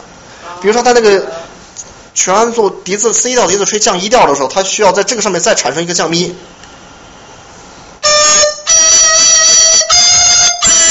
它就再产生一个降咪。哦。所以说这小时候我听着，我觉得老这音不准，原来是因为这样。不是不是不是音不准，音不准还有很多其他原因，这只是其中一个。它不是音不准，它有时候要产生半音在上面。对对对，就是音音色不一样，所以我想到这个哦，说音不准，其实不是音不准，是音色不一样。对，因为你们你想，原来这个孔是按严的，你给它漏漏点缝出来，这个你要控制。原来如此。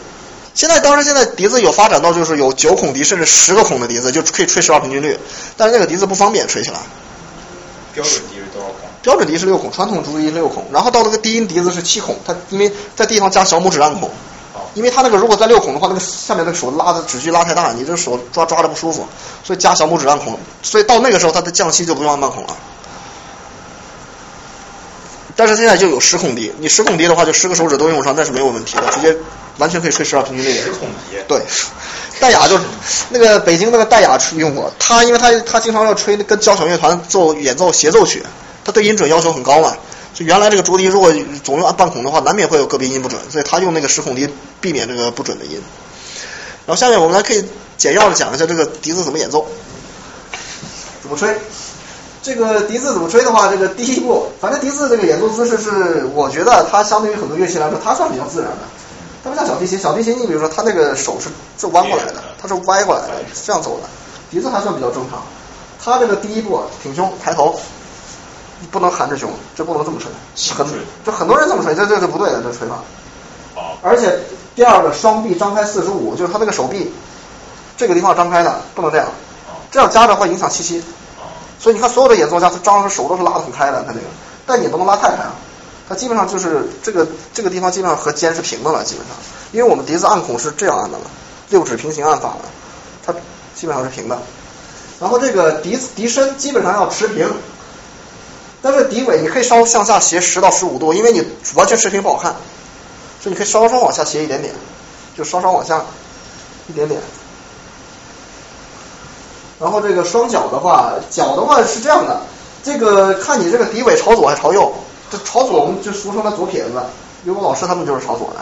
他朝左的话就是你右脚在前，左脚在后，双左，它叫右前左后丁不开。但是一般标准的话就是左前右后丁不开，就是脚是丁字步，然后你的重心是在前脚上面的。当然在演出的你在独奏的时候，视乐曲感情的变化你可以随便调整，这没有关系。但是基本姿势要求这个重心在前脚，然后右脚在后，然后大概一个肩宽左右宽度，然后把笛子拿上这么吹。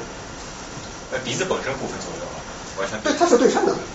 它唯独就是那个低音笛的时候，在挖小拇指偏孔的时候，它有对它有要求。但是如果你左向持笛的话，你让制作的时候给它做到左边就可以了。所以这个没关系，这个笛子朝左，因为很多演奏家朝左。一会儿我介绍演奏家的时候，你会看到很相当多演奏家笛子是朝左的。刚刚你们看的那个，我对，刚刚我给你们给你们看的那个低音笛的那个照片，那个张玉明他是朝左的，他笛子就是左边。第二是口型。口型是这种是要微笑上，就笛子的口型是很自然的，但这你不能就是说，有的人觉得吹笛子需要口型要很注意，其实你不用那么注意，那口型是非常自然。你平时你微笑什么样的，他那嘴型就是那个样子。然后呢，那个四片口轮匝肌中间留一个椭圆形的口，把那个气流以呜的形式吹出来，这就是笛子的吹孔，吹吹这个这个这个嘴型非常的这个自然。当然就是说，你到后面练的时候，你需要练这个口风。因为你刚开始学的时候嘴上是没有劲儿的，你没有劲儿，这个声音是飘的声音，散的，他要把笛子声音要练的就就聚在一起，这是需要练习的。但是呢，这基本方法是这个是非常自然的。那这个今天我在这不多讲，因为这这不是教学课。然后就是注意，就是说这个笛子吹的时候啊，那很多现在就是学的他不注意，刚开始学不注意，他他这个嘴和这个吹孔没对齐，这嘴是嘴唇中间对吹孔，然后吹出吹出的气流方向基本上与这个笛子形成垂直。这样叫满风，你不能吹偏风，你吹偏风的话，这个这个这个效率就很低了，就就等于是别人同样的这个效果，你用别人的两倍的气，可能才能吹出别人同样的效果。然后手指是自然弯曲，关节不可以这样，就是手是往弧形的，你关节不能这么塌下去。当然有的演奏家这么塌，那他已经习惯了，没关系。但是作为刚学的时候是要强调这一点的，就不能这么做。然后这个持法是以指肚按孔。关于这个指肚按孔的话，也现在有争议。有一部分演奏家提倡指尖按孔，李振；他是用的指尖，因为他受西洋长笛的影响，他用指尖按孔。但是，一般我们认为中国竹笛应该还是用指肚，因为它是按孔式。你用指尖按这个手指的话，弯曲太大，你这个吹，尤其吹北方曲子、吹滑音的时候不方便。你这是这个吹滑音的时候不是不是很方便。所以说，我们还是用指肚按孔，就是用用手指第一第一关节这个地方最丰满的这个地方按孔。不管怎么样，原则是放松、舒适、灵活。就是你可以也有可以用指尖按孔，但是你只要能做到这这三个原则，可以没有问题。然后这现在下下面说一下这个关于这笛子，既然笛子中国竹笛是这种吹管乐器，那么它这个对气息的运用是非常重要的。这个如果你这个气用的不合理，这可能损伤身体的，因为你这个新陈代谢就会搞乱了。这个第一个要点是要第一气沉丹田，它用丹田气，一定要吸下去，就是你感觉你气息支撑点在几下两指这个地方。呼吸时用这个腹，我说错了，这是腹部，对。然后喉部要保持放松状态，虽然我们不用嗓子，但是你这个出气通道一定要放松，否则你就出的声音是紧的。然后气息气息要加以控制的均匀输出。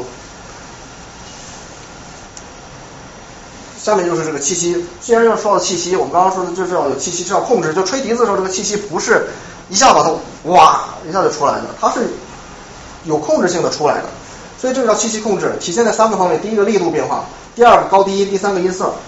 这个还要要提一点，就是中国这个笛子审美。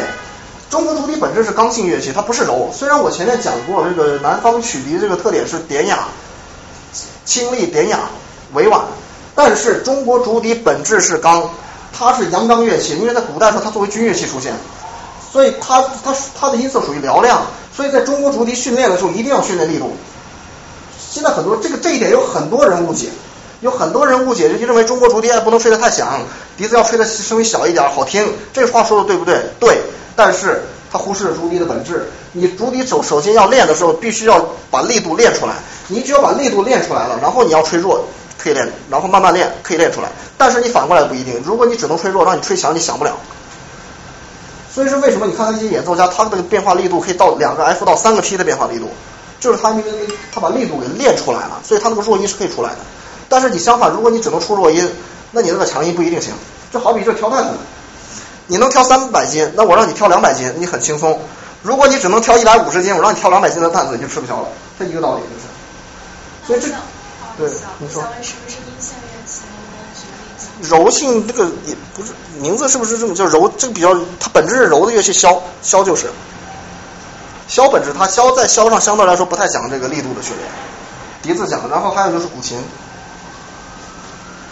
但是你比如说笛子、唢呐这种乐器是绝对是属于嘹嘹亮乐器的，就在上面一定要注意力度。比如说力度的变化，最简单就是一个就是音量上面的变化，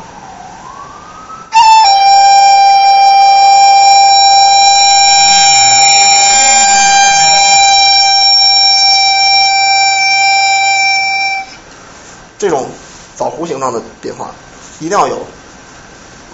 因为它，所以说笛子练的时候，开始的时候，如果想开始学的话，你不要管它，不要管它好美不美，先别管它，你先把它力度给我练出来，把力度练出来以后，你再去管它的美学。比如说开始你，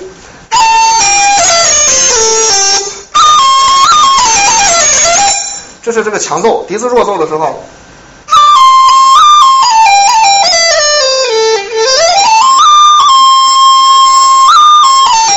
弱音。就是笛子正合，我我认为合格的笛子演奏必须要能做到两个 F 到三个 P 的变真之间力度任意变化，必须要能做到，否则这个笛子演奏就是否则这样的话基本功是需要再练的，是不到家的。所以这个这是这是要需要提到的一点。对。那你刚才为什么音量变大的时候音音准没有变？所以是是这样的，所以说我这里提出有这不是我提出来的，这是原来赵松庭先生最先提出来。强而不高，弱而不低，这是音准的要求；强而不燥，弱而不虚，这是音色的要求。什么叫强而不高？你不能强音一吹，你这强是强起来了，但你音高了，这不行。所以说你吹的时候，这技术就是把这个笛子稍稍往里转一点，你稍稍把它往里转一点点，你可以强上去音，保证它不高。哦。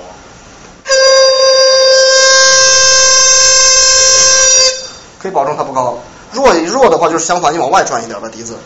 就调整一下，就是一定要保证音准，因为这个音乐最基本的就必须讲音准，所以这个是很重要的。所以下面有讲一下笛子常用技巧。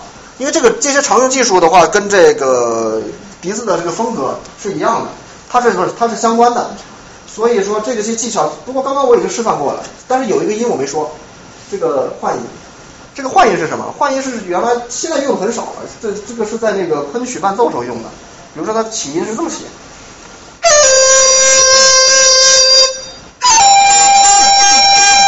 为什么有这种音？因为昆曲的唱腔，你大家听过昆曲就知道，它那个唱腔起的时候，它走的时候，它是有人啊，嗯，它这样起唱腔，所以笛子跟着它说这么走。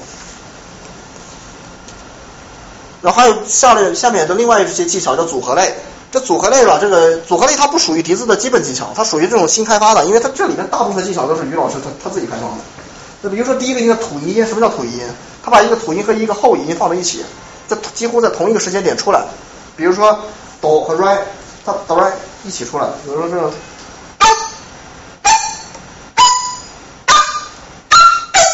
他拿这个来模仿那个滴水水流滴水的声音。然后这个哨笛，什么叫哨笛音？哨笛音就是你吹口哨和这个笛子一起出来的声音。比如在上面是，他这种技术，他这个技术是模给了一就是有有这种非常意境深远的感觉。他在那个他这个曲子《琅琊神韵》里面使用了有一段是吹口哨，但是口哨要求是很高的，这声音要非常亮的那种说混震音，另外一个名字叫这个仿钟仿钟声技巧，就是。这个技术是拿来模仿这个古刹钟声撞钟的声音，它这个效果一般在低音笛子上更明显，在他的这个在于老师的《秋风月夜》里面使用过，比如说他这个这个音，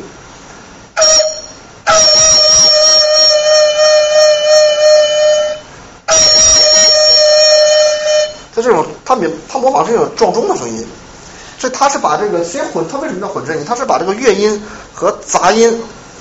它有机的结合在一起了，因为笛子一般吹的时候是要避免这个杂音的，但是它这个演奏，它它有意把杂音给放进来了，它模仿那种古刹钟声那种混很浑厚的声音。这个和颤音有什么区别？这这不是颤音，就是你跟这个负呃强弱产生那种呃气震。啊，它后面是一样的，它只不过它就把杂音给混进来了。杂音。对，比如说你刚学笛子的时候，它会出这种音，这种音，它把这种音给混进来了。它这种应该混对对，然后这花舌丽音是什么意思？它把这个丽音和这个花舌放在一起，比如说丽音，这是丽音，花舌什么意思？加花舌，这叫花舌丽音，花舌飞指是一样的。弹吐，弹吐是吐音另外的一个一种吐音，就是弹吐是为了模仿这个三弦。或者这个铜管乐器，比如说小号，小号那个梆梆比梆梆比梆梆比梆梆梆梆，它那个吐音是非常有弹性的。包括三，比如说三弦那个梆梆那个声音，所以他为了在笛子笛子上模仿出那种声音来，他就发明一种技巧叫弹吐。这种，比如说一般的吐音是，这是一般的吐音，弹吐是。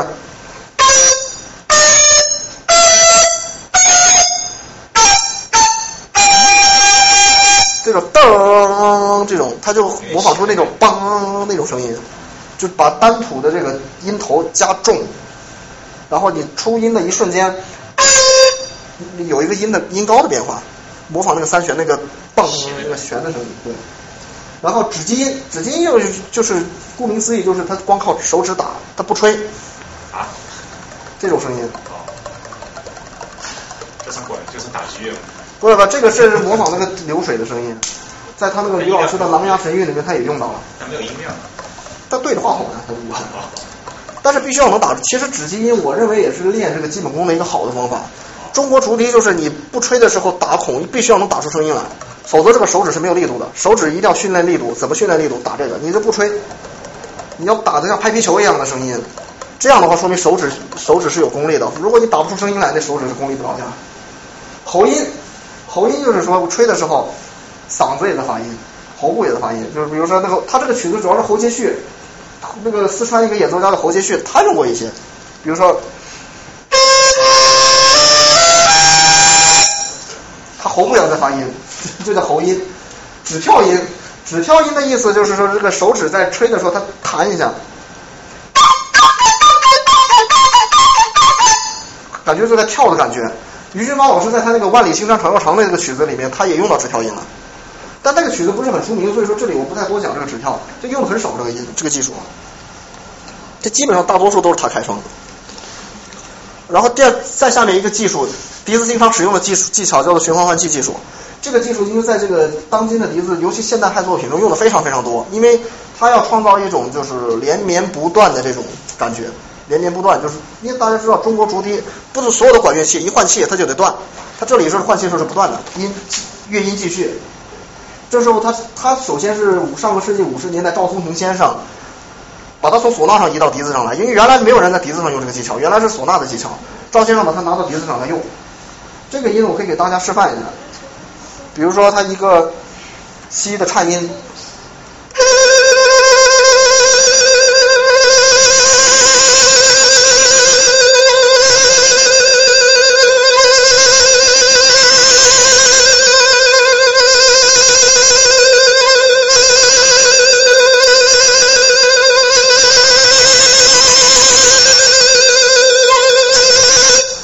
这样要一直下去，我可以一直下去。这个，所以这个技术就是主要是它为了创造一种连绵连绵不断的效果。但是，只要提出来的是循环换气这个技术不可以滥用，因为它这个，因为大家知道音乐是跟说话一样是有乐句的，有的时候必须得断，你不可以把它连连连在一起。所以说，它这个技术要慎慎用，在该用的时候要用，但是不该用的时候是绝对不能用的。所以这这因为有很多音乐家对这个循这个管乐器循环换气技术给提出了不少的这个就是异议，他他们有的甚至偏激一点，认为应该取消这个技术。但是作为笛子本身特色来讲，它不应该取消，但是要慎用。然后这个它的它的这个这个要点就是说，你必须要口腔余气挤出来，然后同时吸气。然后呢，到时候如果强调一点的时候，这时候用的是胸式呼吸法，因为它为了缩短那个吸气的路程。你用腹式呼吸法的话太长了，这个吸过程来不及，这是用胸式。这赵松庭先生在他那个《鹧鸪飞》里面他最后一段快板，他用了循环换气，比如说他是这样。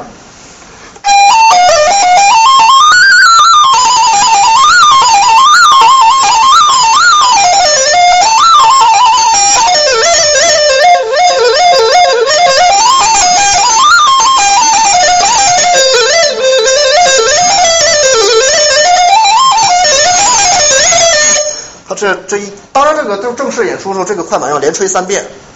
这我当时只吹了一遍，刚刚。那个，嗯，怎样做到呼吐出然后又吸？呃，你要从口腔里想办法，就是你你循环换气的时候，这个气它的余气是通过口腔挤出来的，它不是从这个不是从肺里出来的，它是口腔余气，就是就这一下，那同时你鼻子要吸气，吸完气把这个气再接上去。对啊，而靠你这样的就肌肉，对口腔把这个气给挤出来。我觉得这个非常难练，至少得有十年的功力才能。我我当时练了大概有三两个月吧。我我我我靠，那我这吹萨克斯也有这个也有这个技巧，但是好像很难练，练很久哦都练出来。但是这个这个，我觉得这个只要你花上一两个月时间练是能练出来的这个技术。对，确确确实很难练循。环的时候只能是打指的时候循环吗？也可以是长音可以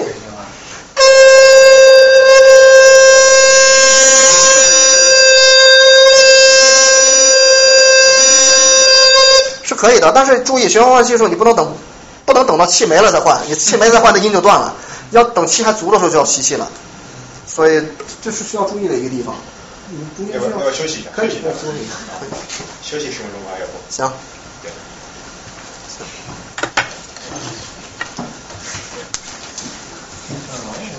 对。反正反正没没跟我讲过这些，咱们室友室友几个月的。你也没问过。没听他我觉得？有趣的是，因为啊一般一般 circular breathing 可以看得出来是，呃，对，但是你没有用，所以就很笛子厉害，你就可以，是这样的，因为那你要保持那个个位置 embouchure 的位置？唢呐是可以就是叫鼓塞嘛，对啊。笛子不能鼓塞，你鼓塞了这音就这笛子音就不响了。哦，因为像黑管，对对，那是都可以鼓塞单簧管，对对对。都可以，因为他们是纯纯簧片乐器，它有一个吹有一个 mouthpiece 那个地方，所以你鼓塞的话，它顶多会影影响一下音色，但是它它音不会没有。所以像长像长笛也一样，就不能。那不能，这笛子是就是循环器强调的时候是一律绝对不能鼓塞，啊，一定不能鼓。那比正常的就所以它不好练，当时我练的时候练了是两个多月。好久不见。哎，你好，你好，你好，你好，好久不见。哎，大家 nice to meet you。你在下面捣乱，你在下面。我捣什么乱？我要不是我，大家没有知道休息吗？啊？开玩笑。啊，好好。哎呀，这是什么呀？这个肖是在哪哪哪个啊哪个乐器厂的箫？是我制作的，你在哪我？我让我老师帮我去找制作家做，然后我让我同学给我从国内带过来，哦，因为我下周我要去一下，可以卸完吗？卸完，随便谢我因。为我下周要演要跟古琴合奏，所以我要用箫。哦，下周还有箫呢。哦，那上周那个那个，是周六那个吗？对啊，周六那个，哦对对对这个和前姐姐一起啊，哦马斌不是弹琴的，啊，那琴箫合奏。我我我我练的时候，我嗯觉得我吹的很虚，然后尤其是其实我我不知道是箫的原因，你可以吹，你可以吹一下，没没关系，可以没关系？可以，你可以吹，没事。我不知道。对，因为气虚少练的，这个气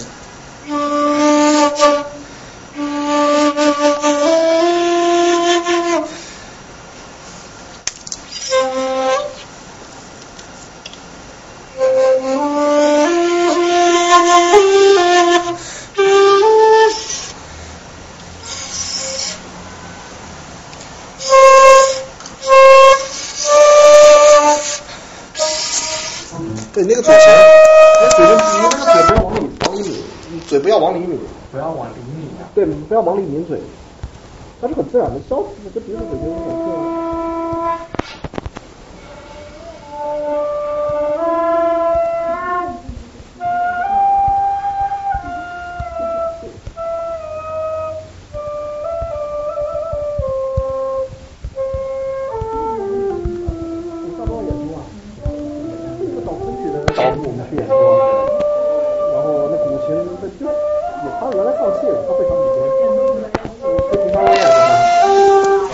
你下周来，到时候我给你过来了，在法兰盛图书馆。来哪里啊？法兰盛图书馆下周六。远就死啊！你不是每周都去法兰盛吗？啊，说的很对。对啊，你不是完了，这个几号啊？你不就是 dating 吗？还给我保密是不是？没有啊，没有。哎，这拉倒吧你！真的不是。这个这个高音上面的这个，咱们再往上就吹得很虚了。对，你这因为这是这样的你口风是这样的，你要练口风的集中啊你口风是散的，所以说是很虚。再一个就是说，你吸气是往下吸，你的气是在上面的。就刚刚我说了，那是用丹田气的，鼻子要有一定要用丹田气，啊，就是它这个你要感觉你气息感觉吸在就是支撑点在这个几下两指这个地方，从下面出来的。这个口风集中怎么样练口风集中？这这个要慢慢练，就是你每天比如说练长音的时候，啊长音你知道你对音色是要有要求的，比如说长音你不能是这种声音，这肯定不行，要这种声音。这口风是这种汇聚的出去的，就是等于是你要在外面听的话，笛子的音色是在这个地方的，不是在管子里面，是在外面的，就是立体的这个声音。你听于振发他吹的时候，声音是非常立体的。啊，你您听过张文良现场吹没有？张没有张文良现场那个箫的声音，它除了漏气声音有点大以外，它的音色是非常漂亮的，它的箫音色也都是出完全出来了，完全到外面来了。对，那为什么他漏气大？因为他嘴大。对，因为这所有东西我都是自己看书，从来没有人呃 对，这教过或者怎么。这个其实我觉得刚开始要老找老师学是很重要的，因为书上他文字讲，那老师跟你说一下，他有些细微的地方那文字讲不出来，需要老师给指导。我自己也挺感激，我当时跟跟林老师学的时候，他因为他毕竟他是演奏家嘛，他演奏我老师是演奏家，他就一看就一看我当时吹就知道你哪个地方不对，他一看就知道。哎，这这帮同胞都是文化沙龙的吗？问他，是吧？他是后啊是是是，你好。哎，对他会弹古筝，啊，是吧？弹的挺不错的还。好，没有没有，别这样想。早晨我我能加你一下联系方式吗？行可以有问题的话我看你钱包，我照着。行，行你说没事。对对对，我是加个微信，因为我们可能要先撤，对，啊所以我才强烈的要求中场休息。你要干嘛去啊礼貌的表示一下啊。你要干嘛去啊？我们要去 shopping，不好意思。就你事儿多。问题是问题是，就是就是就是我我指节不太按得住的话，我可以用指肚按吗？但是你这样，你手指、你手臂能拉过来吗？这特别难受。但是尽量你用这个指肚。你看张国良按的时候，他就用他对他就是麻但是这样感觉很很潇洒，但是有的时候不习惯这样。时间长你就习惯了。啊我开始我也不习惯，时间长就习惯了。你这练了多久？我觉得我就他们说箫至少有三四年的功夫才能吹。对对对。稍微怎么样？我我其实学的时候，我从箫开始学起的，我学了一年转的笛子。啊这是为什么我会箫的原因。其实周围好像我也没有朋友喜欢这个东西，所以我也感觉。行了，我们可以多交流交流。好好，你怎怎么加我？你有啊 QR 有，哎，我的 QR 能让我找找。好就说能看上去觉得很好看。没有加速，但是不是，它这个是比 G 调的大吗？对，这是 F 调的，因为你跟古琴合的话，它的古琴是 F 调的，G 调箫跟古琴没法合。我专门订了 F 调箫，让我朋友从国内给我们带过来。这个质感还很好，多少钱？我想想，八百。哇塞！这算便宜的了。那我老师出的面，要他如果不是他出面，得打包了。是吗？因为箫贵，箫应用紫竹做。对，这个我我我买了一个是差不多四五百的，但是我感觉我听不出来那个差距是什么。它而且我看网上他说三三节两节的需要共振不如一节，所以我买了个一节。呃，对对，是有这种说法。就笛子也是，就是你像于老师哈，那张玉明他们是不不用这个铜节的笛子，他们说这个这个地方共振给间断了嘛。不过现在也不影响，其实听不出来。那你一节怎么带过来？我就是就让我朋友直接背过来的。一节的话，你看他们的基调第一笛一节的话，买了一个 F 调的，就很长，没有办法。我第一次烧基调也是一节的，没有铜节。我后来跟我老师订笛子的时候，我就全部要两节，因为你跟乐队队要调音的，你一节笛子没法调音。而且我现在之前还买了一个南箫，南音洞大头箫，我知道那个南音洞箫啊，那个东西我感觉跟这个吹起来还完全跟这个不一样。我我不会吹那个东西，吹不了那个。本来想把那个带过来让你指点一下，我那个吹声音都都。那那个箫吹法跟尺尺八很像，跟日本的尺八基本上是一样的。它那个嘴劲比这个箫要大多了。那个嘴劲很大是吧？用气也不太一样，我不太会，因为那个箫的风格跟我不一样。那个它的箫比较粗嘛。对对对，非常。然后你只有五个还是六个？只有五个很好。他那个我定了也是八孔八孔南箫啊，但是就是我为我以为是我的销不好，然后我根本不不，他的吹法不一样。他比如说他这个地方有没有这个这个票？他这是通的吧？他我我定的那个是没有这个票的。对，尺八就是没有的，他就就那么吹。那有些洞箫像张维良，他也没有这个。他没有吗？啊，他没有这个票。哦，我没注意。就这个地方有时候把这这个这层东西给它去掉了。张维良的这里很多这个尺八就是这么做的，他那个难度就大了。那个难度那个难度大，因为但是那个灵活，你都可以调这个各种音色。位置不一样。对。然后这我就觉得我口风太弱了，我怎么样能把口风练起来？我觉得你每天要练长音，比如教你练长音的话，比如说，因为我比较会做张维良的音色，就就是像这样，你听那个唐文玉或者孙玉德的箫，他的音色和张维良那两个人是不一样的。张良的张维良的很明显是借鉴了那个西方的那个长笛的演奏方法，他张维良那个箫的音色有点发瘪瘪的，有点发扁的声音，有长笛的那种感觉。这样的话，你就是要需要这个口风，你要注意，就练要练长音，比如说。因为它很细的，就是演戏归演戏，杂戏归杂戏。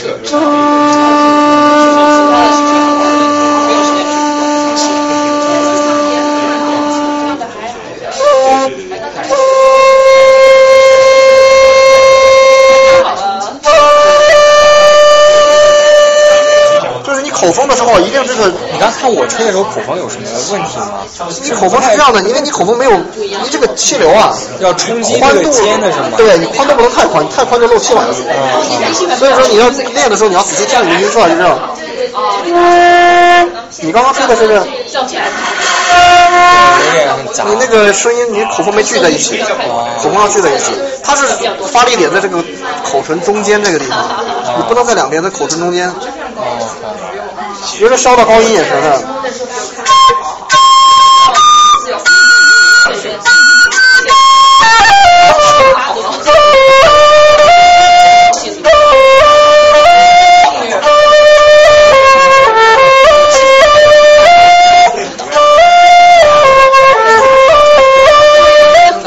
要发力点是在中间的。我们走了啊。这么快？嗯。这么不给面子？你什么不给面子？你刚看到我们这个中场的呼救了吗？真是太可恨了。你干嘛？你就就你要提出烧饼来？就你就你干的。没有，他他要烧，我要买肉，我要买肉。烧，我真的只是来买肉。相信我，我们家断粮了。昨天买了蔬菜。你们住一起吗？是住一块儿。啊，什么时候去你家玩玩？好啊好啊，他们非常好。他那个你怎么没来？对，你怎么没来啊？啊？什么？就我说那个 housewarming 啊。好，那我那么远，我怎么过去啊？你为什么不来啊？这不来了吗？我来了，我住你家玩啊。说的对哦，所以那走嘛，真是一点诚意都没有，还是我们，我走了。啊，行好。那下礼拜再说呗，这个活动哈。行，下礼拜来后面演出呗。好，好，以后再有机会把你叫来。作家早说过去的，从来没来过，是北京的，已经是合作过，就突然间两个月前说不能演，这个。介绍这个。这领导抽风了，这没办法。太让我感谢了。那个上一两年前，两年三，一年半两年前，就是换主席之前，换主席之前，人家各种乱的时候，就直接被杀了。所以呢，就美国就把他这个权给买过来了，就说我们在美国弄。就是我觉得这个练口对你比方说，我刚刚说那个笛子气息控制的时候，练口风第二个笛子上要练高音。啊，我这笛膜有点松了，这高音可能不太行。比如说，所以他们就说，路上有一些东西，这高音是要练的。嗯，你高音不能吹出这种音。怎么练？就是首先你得把它先吹上去，吹出来，先出来。我觉得以后用这个时候非常杂，而且有的时候就直接就变了低音的低低音的。然后所以说你要就是说你口风你要注意，就是你不能往里抿嘴。我在往里抿嘴是吧？要往外，你不能这样。比如说你吹的时候刚刚是这样。这样你稍微嘴唇上的肉把那个气息给气流给挡住了。刚刚好啊。但是你也不能嘴唇凸出来，还是中间。是香港那边。用香港的。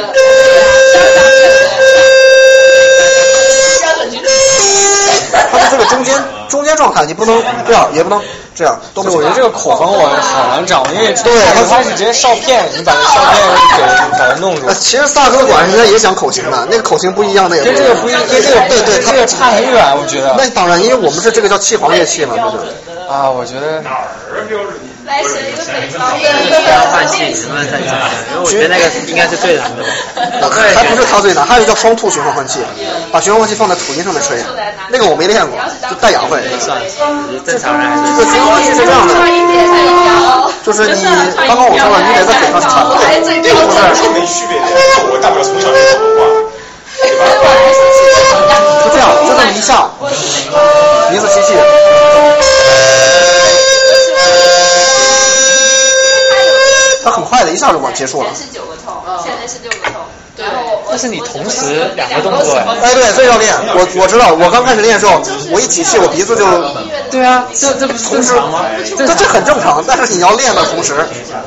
要练，开始的时候你拿着吸管在水里练，什么意思？你吐泡泡，然后你用着循环换气，你让那泡泡连续不断的吐出来。你说你看，先把这个泡泡给吐连续了，当然这个比笛子上简单很多很多。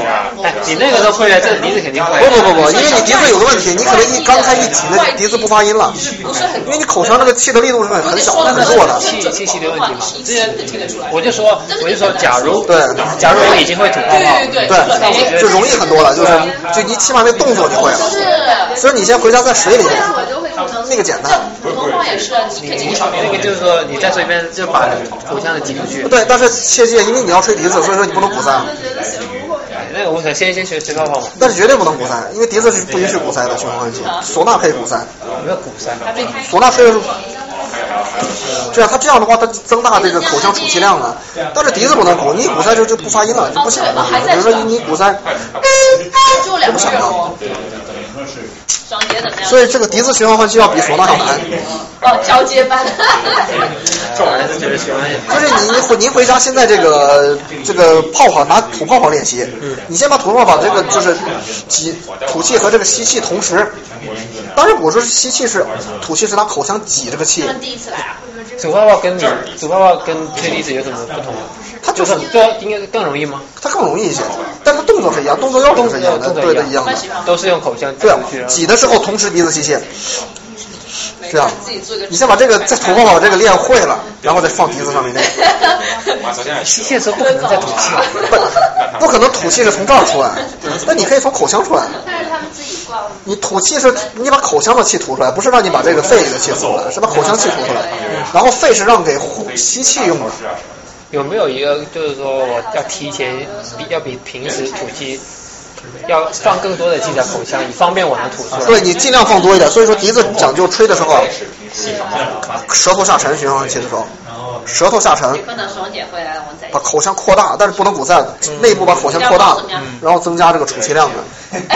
就唯一笛子只能做到这一点，它不因为它不能鼓塞。减肥了。哎呀，真的呀，猫怎么减肥啊？少吃点。你虐待人家。我自己自己想到学。我当时练的时候都练了两个多月了。差不多，对对对，继续吧。继续。来得及吗？来得及，来得及，几点了？四，快四点了。哎，各各各位会不会觉得有时候有点 boring 啊？您您说说，会不会有点 boring 啊？问我，因为我觉得刚刚讲这个演奏可能不太应该放放太多时间在讲演奏。讲曲风。来，下头下下我觉得灯开着要，灯开着看清。关关了吧，这个灯关了。他要我手就去全关，我我看一下能不能关一个。哦。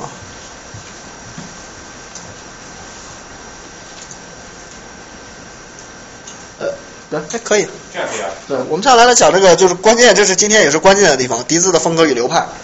因为我们国家这个竹笛啊，因为我们国家笛幅员了广阔，多民族性，虽然都是叫中国竹笛，但是它有不同的流派。比如说这个我我的师爷爷陆春林先生，他是江南丝竹派；赵松庭先生浙江婺剧，然后北方的冯子存，二人台，山这个原来河北的刘管乐，河北吹歌，都是笛子，但是都不一样。比如说这个江南丝竹，啊。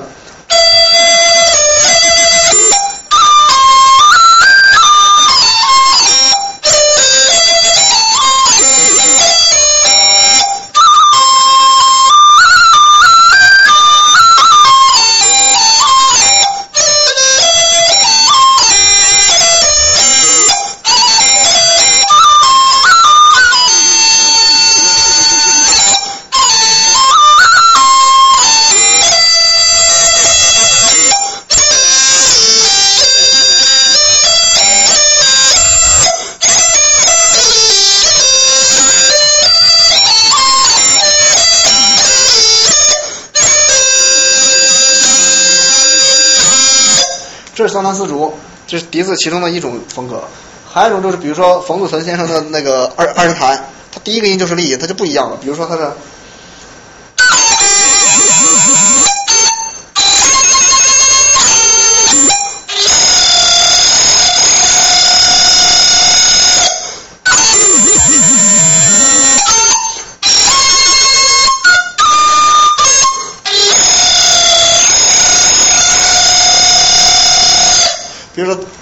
一支笛子，这风格就完全不一样。这是因为我们国家这个地域的这个多样性，还有就是说北方、南方，因为刚刚说了，这北方说话和南方说话是不一样的，所以导致这个风格的差别。比如说，那最开始北派人物，就是笛子大致分南北两派。当然，我一会儿后面会说它还有细分。这大致分南北两派，第一个北派，北派这个代表人物就是这这四位。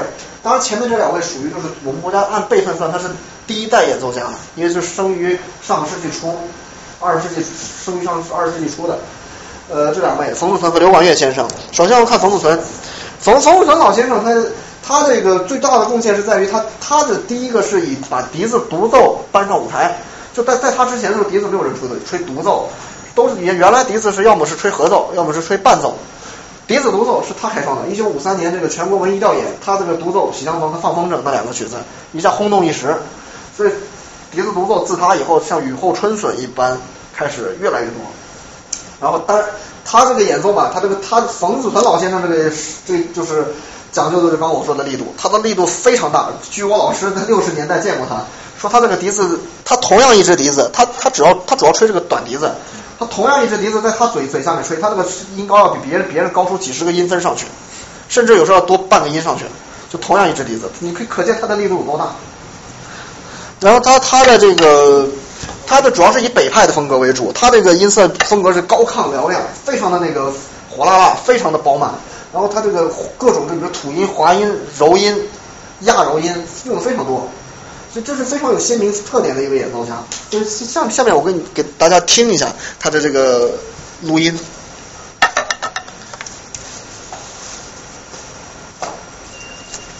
给下面给大家听的录音是这个他在大概应该是在一九六零年左右的时候的录音，他的吹他演奏的《喜相逢》。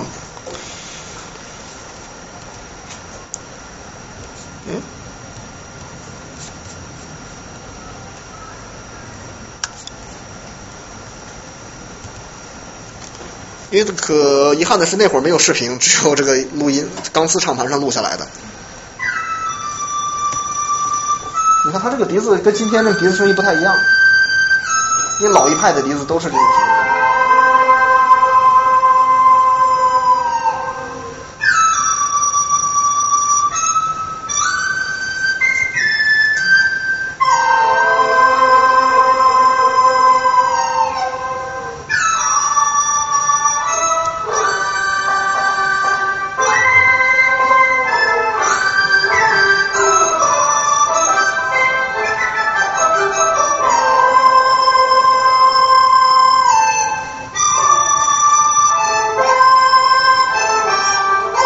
大家可以听到，就是很明显看到他在发音的时候那个发力非常大，他那个力度。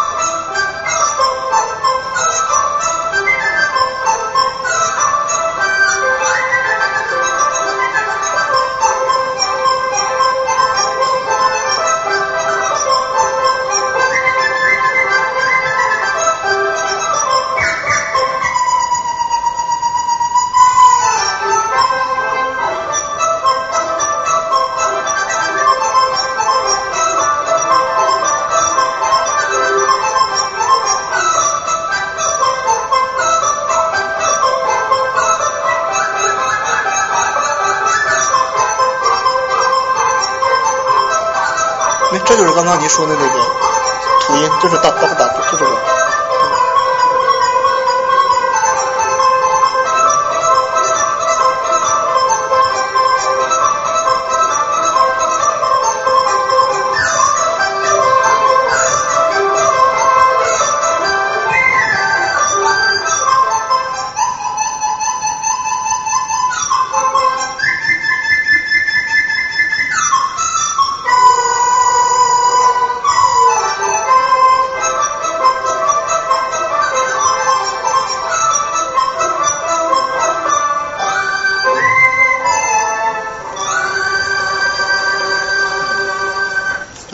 非常短，这曲子两分钟，非常饱满。对，它非常饱满。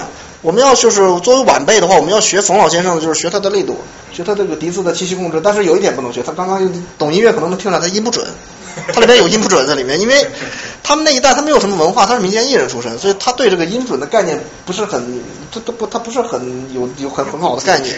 对。十二平均律的一些标准音。再一个，因为还有个原因，是因为中国民间这个音乐，中国民族乐器有民族调、民族音音律。它不跟跟西方的这个十二平均律有有点有点不太一样，它基本上不过现在我们这个笛子制作的时候啊，是按照西方十二平均律做的，不再按照就是中国传统音律做的。失去韵味了吗？呃，因为随着时代的发展，你还是要讲音准的，因为原来民民间的那个音音律，就是当代的演奏家他演奏的时候感觉有点奇怪，他的音律，就有时候确实有时候有一点奇怪，就是那种音律你必须要演奏原汁原味的古曲的时候。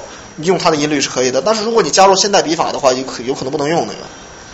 对，你像以前以前马斌给我们讲，给我们这儿讲京剧，对对，以前那些老一辈，真就是音就是不一样。对对，他不是不准，他那个就是音，他那人家音程就是那关系。比如说他那个原来那个京胡，像谭鑫培的录音的时候，他那个京胡不是钢弦的，是丝弦京胡。你听那个两个，他那个三度就不是现在的三度关系，但是他就是那个特点。对啊对啊。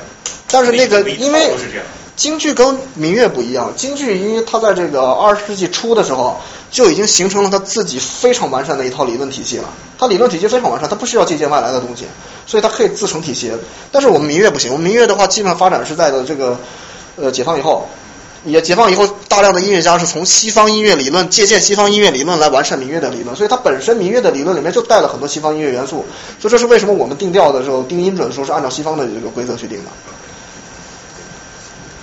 呃，第二位演奏家他是就是另外一种风格，是这个河北吹歌。因为刘管乐先生他是在天津，所以天津这个地区是这个河北吹歌啊，什么这个各种曲艺这个盛行的地方，所以他的这个他也是北派，但他这个北派的这个风格明显跟冯子存不一样。冯子存大大家刚刚听到了感觉就是大漠荒原，很豪放那种感觉。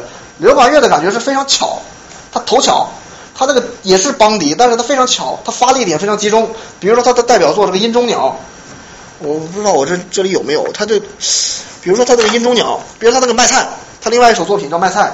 不，冯子存的记，比如说我对比一下冯子存的这个风格和他的风格，冯子存是，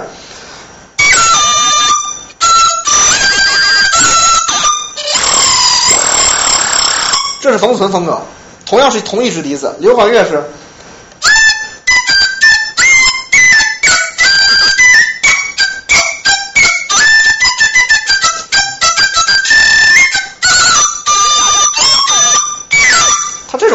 它很巧的那种，它就像那个两个人在说笑话、说说说笑说话一样的那种，非常巧。像对话。对，这是刘广月的风格。然后呢，下面我要讲一下这个南派，因为北派风，我等我看一下有没有北派的曲子可以听一下。哪个派的？我两个都学过，因为现在学笛子，你两个派都得学。啊。你不能说我只学北派，只学南派，那是老一辈做法。现在两个你都得学。我我还以为还是非常。我可能没有，我这里没有那个刘广乐录音。这些歌是是像民歌那样子就被记录下来呢，还是某一个时期，比如近代时期的作曲家说，哎，我要写这个 topic，他就写了。不不，他像不刚刚刘广乐他那个卖菜，像这种作品，他就是原来那个地方的民间小调，也没有谱子。歌。对，就是就是民间艺人，你像民间艺人，就是刚刚我说口传心授这种方式，他没有谱子。这刘广乐因为他他读过音乐专业，他读过这个音乐学院，所以说他。他把它给谱子给记下来了，然后谱子记下来了，他经过改编，把它用笛子吹，改成笛子独奏曲。所以笛子的曲子大部分都是民歌，之后被记录下来。对，传统的这个传统的笛子曲。不是突然间有一天某个人醒了说我要写这个曲子。呃，当代有很多笛子曲是这样的，就是建国以后，尤其在第二代，像我老师他们再往后，他们那一代演奏家以后的演奏家就是自己专门写笛子曲了。但是当然，的这个曲子的来源。是从当地地方有些地方音乐来的，那音乐元素从哪来的？比如说他那个这个那个就是主干音是从那提取出来的，只是在上面加以发展而已。因为你是知道，就作曲的话，你如果离了这个地方，就是离了这个音乐这个民间这些东西的话，包括西方也是，你如果离了这个民间的这个土地这块土壤的话，这个作就写不出好作品的。南派。这南派的风格就是典雅秀丽、芬芳四溢，就是他听了感觉刚刚就是用一句话形容这个北方与南方的差别，就是比如说带花，北方带什么花？带大红花，牡丹、月季，这种就是这个大红大紫，非常漂亮。南方呢，你带一朵兰花，带一朵茉莉，对吧？因为南方的这个这个江南水乡，你比如说它那个基本的色调都是那种青砖白瓦那种的。你看北京的故宫，它是那个雕梁画栋是红色的。但是你到了苏州园林就不是这个颜色，是青砖白瓦这种的。所以说南南方你带花带兰花带红花，哎不是带茉莉花，你不能带这个大红花。这代表人物这第一个就是陆春林先生，呃这是按辈分他是我师爷爷，是我老师在一九六一年的时候拜他为师。就他的话，他的特点是什么？他的特点是气息控制功力非常到家，就他在六十年代的演奏，据我老师跟我讲的，当年他在跟陆先生上课的时候。呃，他跟陆先生大概就是我们这么远的距离吧。陆先生给他示范吹那个《鹧鸪飞》，中间有一句弱音。我老师说，就这么近的距离，你听不见陆先生漏气的声音，一点杂音听不见。他呢，他的控制功力可以达到这种地步。这个，但是他现在不行了，这今年九十三岁了已经。所以他这个，当然现在一会儿我会给你们听他近期演奏的这个这个录音，这这大家只是看一下，他八十几岁时候上台。听时候已经那音已经没法听了，那那气也严重不足，因为老了。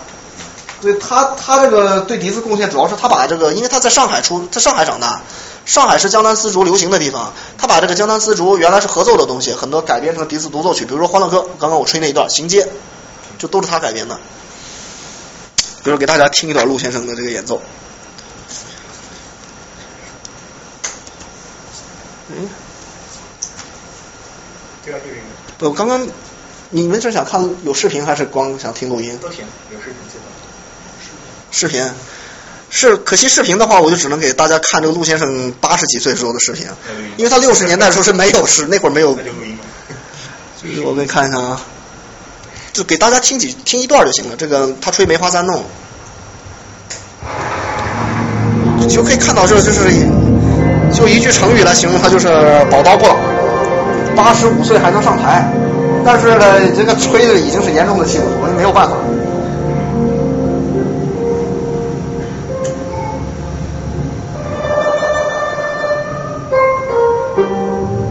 那年他应该是八十五还是八十四岁，年前的录音。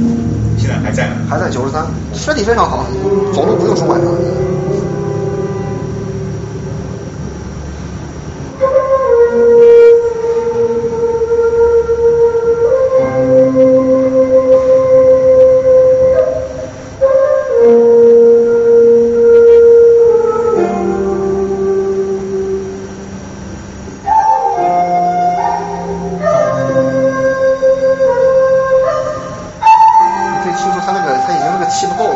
他年纪实在是太大了。你看他那个手，颤音也颤不动了，手僵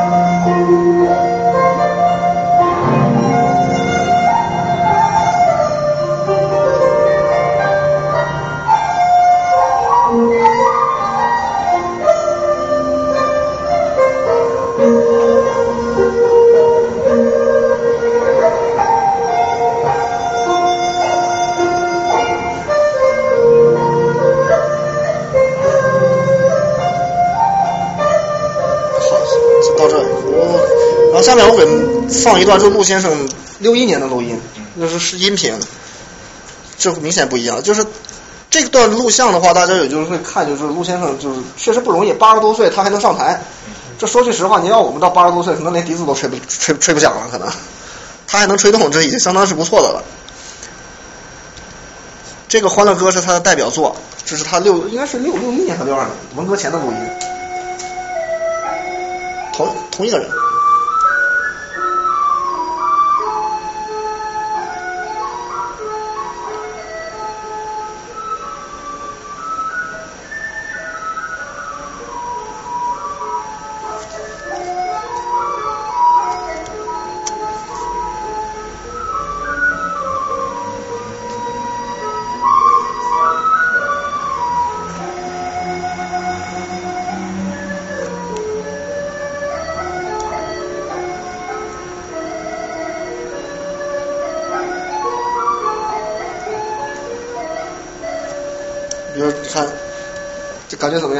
是不是是不是明显不一样了？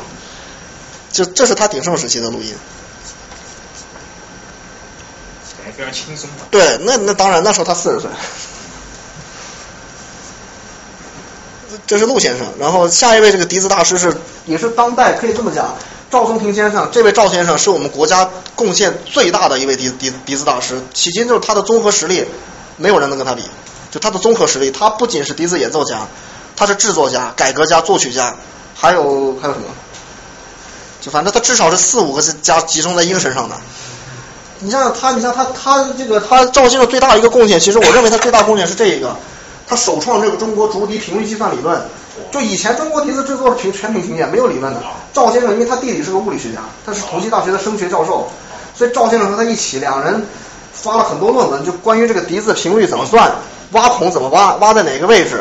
管径多少？全部是他算出来的，给出了一系套理一系列标准理论。然后今天的这个笛子工厂那些制笛师手上拿的那个数据本的基本数据就是赵先生给出来的，于上个世纪六十年代给出来的。当然他们在基础上加了修正了上面，但是主体是他给的。而且当时最最让人佩服在哪里？赵先生在六十年代因为被打成了反右，他五七年被打成了反右，而且是极右。文革又挨整了，所以说他当时会关在牛棚里面，关在牛棚里面研究这些东西。当时他没有，他是没有那个计算机的，他所有东西是拿手算的。他自己算。对他当时跟人家跟跟我老师他们说过，他算就是你们学过算那个连分式，算那个连分式，一次算下来要看得到某一个某一个地方要找精都达到某一个精度嘛。他说他算一个那个一个数要二十分钟，因为他要算连分式，他拿手算，他完全是拿手算，他没有计算器，没有计算机，他因为他被关在牛棚里面，没有条件使用。还有草稿纸可以用，那草稿纸那他那他有，然后他就不断的在那里每天都在做。他说他当时他写了一本书叫《笛意春秋》，里面就有大量的这个数据。这个数据他说赵先生说他第一台一个小时，这个半页就是一个上午，他那里面有大概二十页那个数据。你像他搞多长时间？他当时他自己说他在文革时候他试制两千根笛子，完善了这个这个笛子的它这个计这个频这个频率计算理论。那还不错嘛，非常厉害。还有这样的条件让他搞这些东西。那他毕竟是文人嘛，他是。对，那比起其他文革那些人，他已经。那他算他还活下来了自己的研究哦。他说是什么？他这个计算稿放在那个稿子下面，上面写的是自白书，认罪的那个那个思想改造书，他把他那个笛子计算稿是落在下面的，不让人看见，他夜深人静他都是拿出拿出来做。所以他，而且他这个还有一个贡献是什么？他第一次打破了南中国竹笛南北之分。他讲究就是说，只要音乐表现力需要，我们那个所有的技术都可以拿来用。所以他他在他在曲笛上面第一次使用了这个剁音、吐音、滑音、花舌都用了。他在他一九五四年的作品《早晨》里面用到了。然后他还将这个唢呐循环器，刚刚我说了，移植到笛子上面。然后呢，他还再者，他就是给中国，反正给现在的这个当今笛坛培养了一大批演奏家。这个张玉明、杜如松、戴雅、张文良都是他的学生。就当今你可以看，当今中国笛子界这个领军人物之一，这几个最负盛名的演奏家都是出自赵先生门下，所以你可以看他这个教学成果很丰硕，有他自己一套东西的。所以他这个被誉为就是中国竹笛贡献第一造诣最深的这个演奏家，是宗宗师级人物，他是。你现在可以点了，对。我知道，对。这是他一九五六年录音。对他这是五六年录音，他五七年到这个被周恩来总理亲自点名去莫斯科参加了一个青年联欢节，回来就被打成右派了，就五七年，一九七七年给他平反。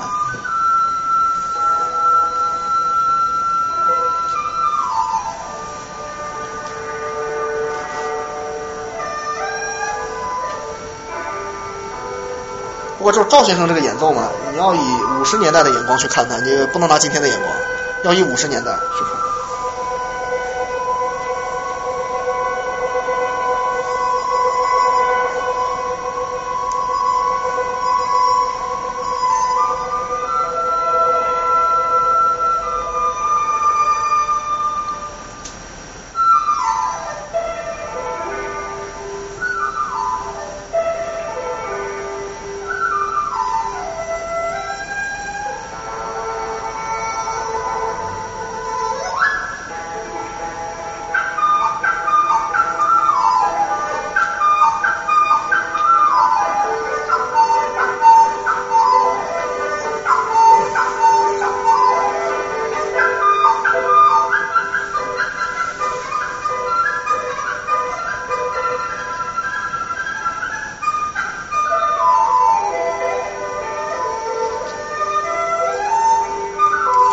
先先到这儿，然后呢，这个和这样是这样的。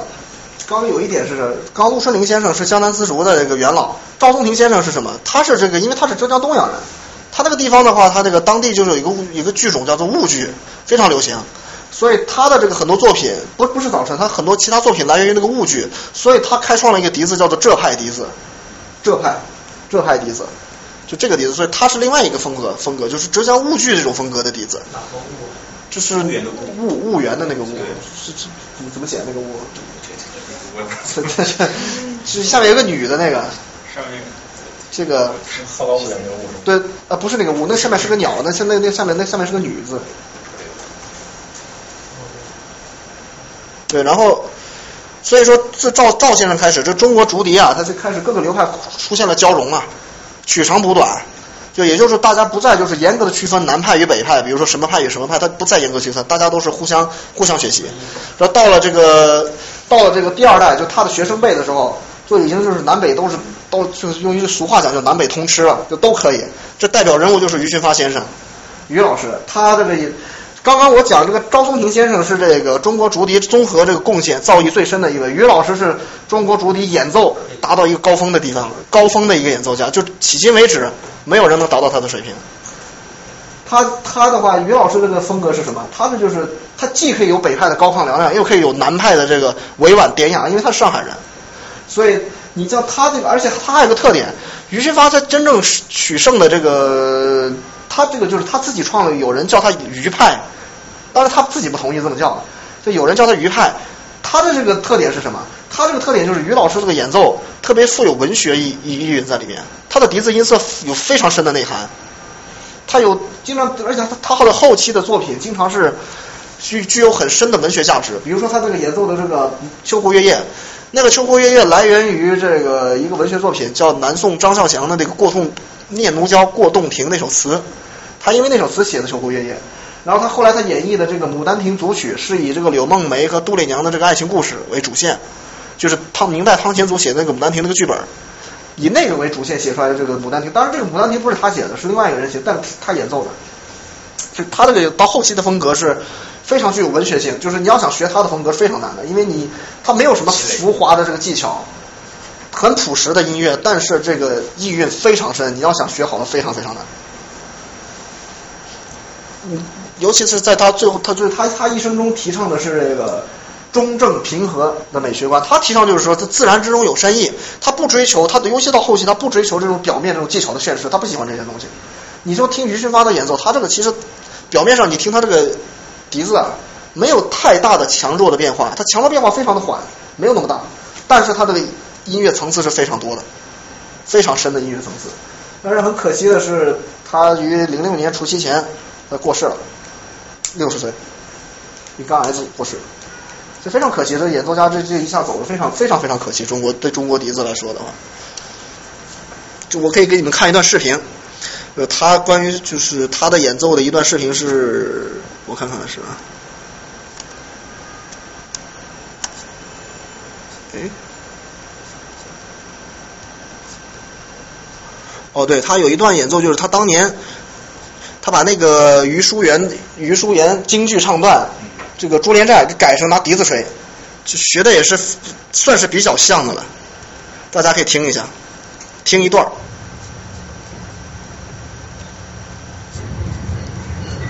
这是在台湾的音乐会。嗯，你这能调同步吗？音像同步？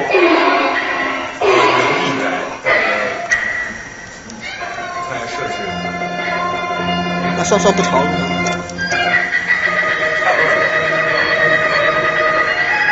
就是于淑媛那个《珠帘寨》那段那段昔日三大贤的那段唱段，他拿笛子吹。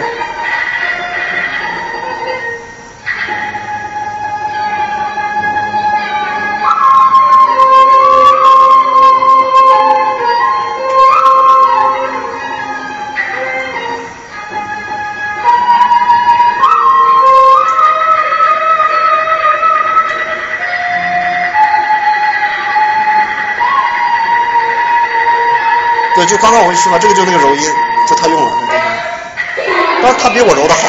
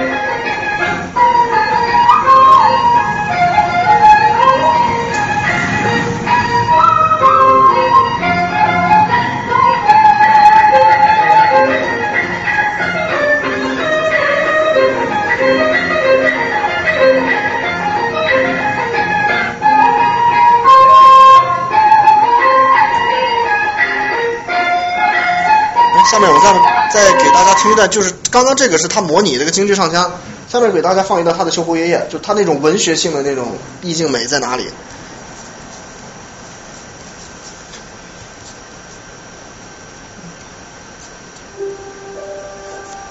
非常安静这个曲子。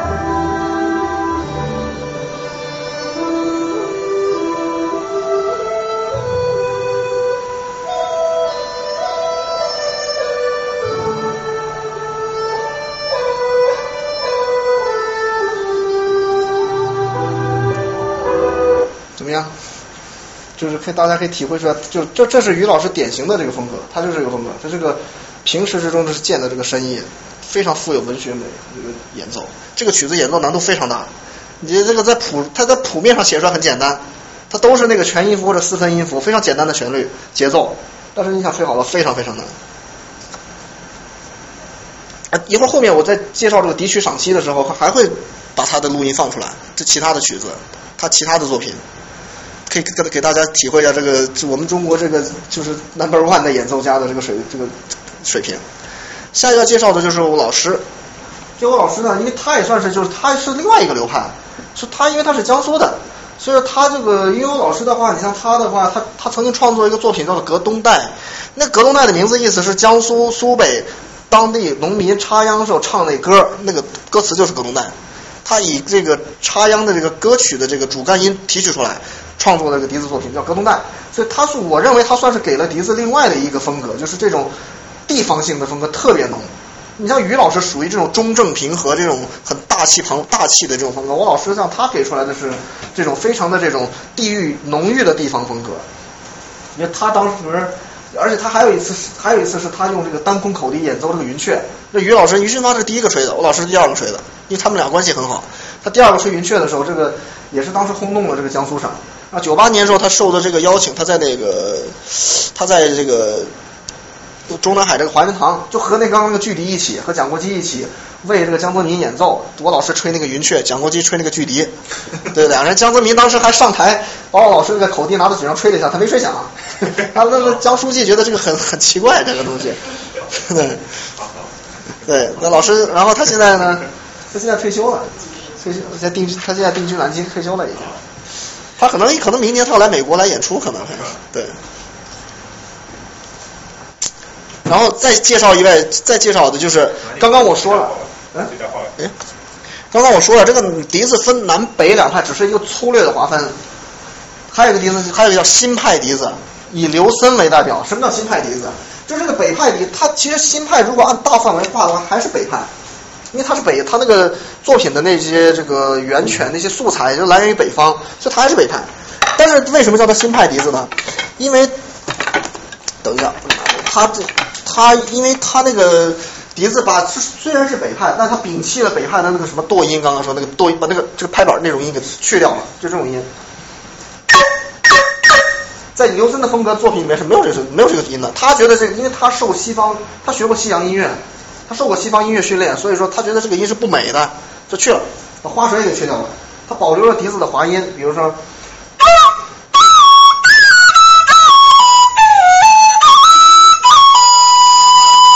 这种音，就刘森他要提倡笛子要像唱歌一样，他。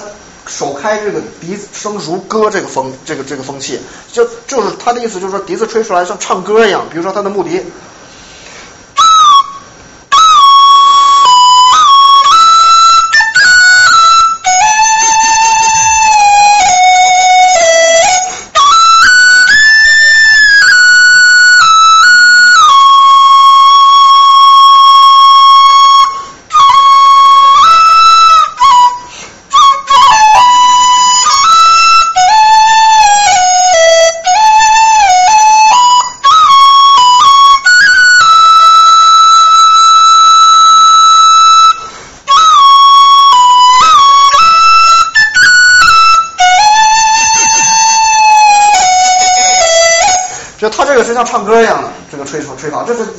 贡贡献，我认为也是非常大的，也是非常有特色的，也是非常正确的。这是，所以他教学生的时候，要求学生学曲之前一定要会唱。他说你不会唱，你曲子肯定吹不好。所以他这个这他这种风格一下子是也影响了之后的很多很多演奏家。就代表作品就是他的木笛，就这位演奏家，就他不他是个算是个音乐全才，他不仅笛子吹得好，他而且他这个他后来他干指挥去了。而且他的这个这个近年来他在搞这个古唐乐的这个整理，也是搞得非常做了非常重要的工作。就他是个音乐全才，这中国的民乐、西方的歌剧、西方的这个交响乐，他没有他不懂的，他非常的在行这些东西。他的作曲他也非常在行，他是个非常有有天分的一个人。下面我给大家放一下他一九六零年他的目的，哎，移到中间，鼠标移到，哎，再往下，再往下。哎，哎，我放在这儿了呀，那录音。哦，在这儿呢。不是不是不是这个，哦，这个。就一九六零年，当时我老师是现场听了他这个演奏，这是当时现场录音。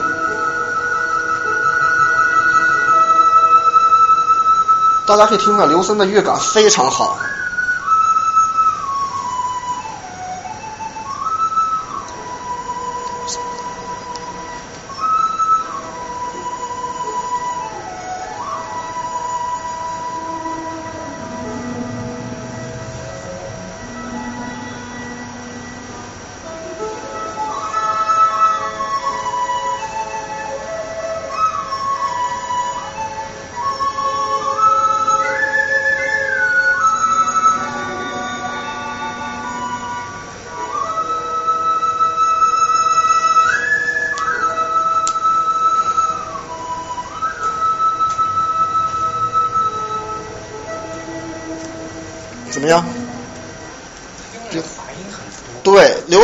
刚刚我忘忘说了，刘森一个最大的特点就是滑音，吹他的作品滑音一定要吹好，那你滑音吹不好，他的作品就完蛋。他的作品这个滑音非常重要。比如说，我给大家示范一下，比如他那个木笛，当然现在于俊芳老师他们拿一调低调笛子吹木笛，比如说他的滑音，他的滑音跟那个冯祖存不一样，他那个滑音就冯祖存叫那种大七度滑音，就他从软滑到哆的这种滑音。刘森是三度滑音，大三度、小三度滑音。比如说，它米和嗦、拉和哆之间，笛膜松了，快这这个看这，比如说它的滑音是。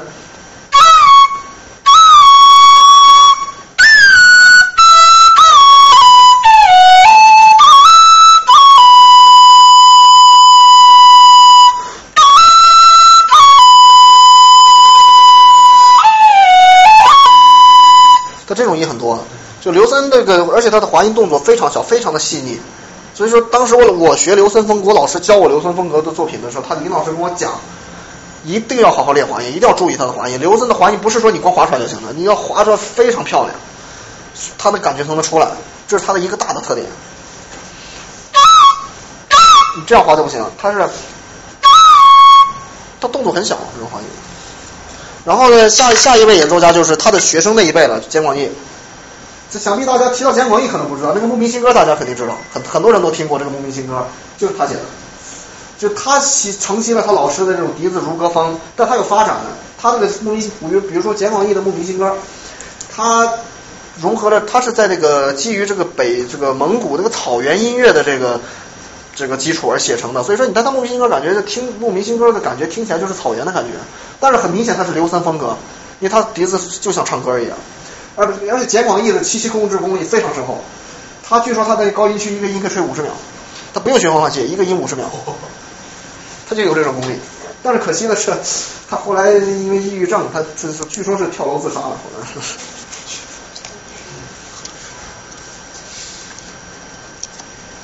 就他的《牧民新歌》，大家可以听一段。你声音那么小啊？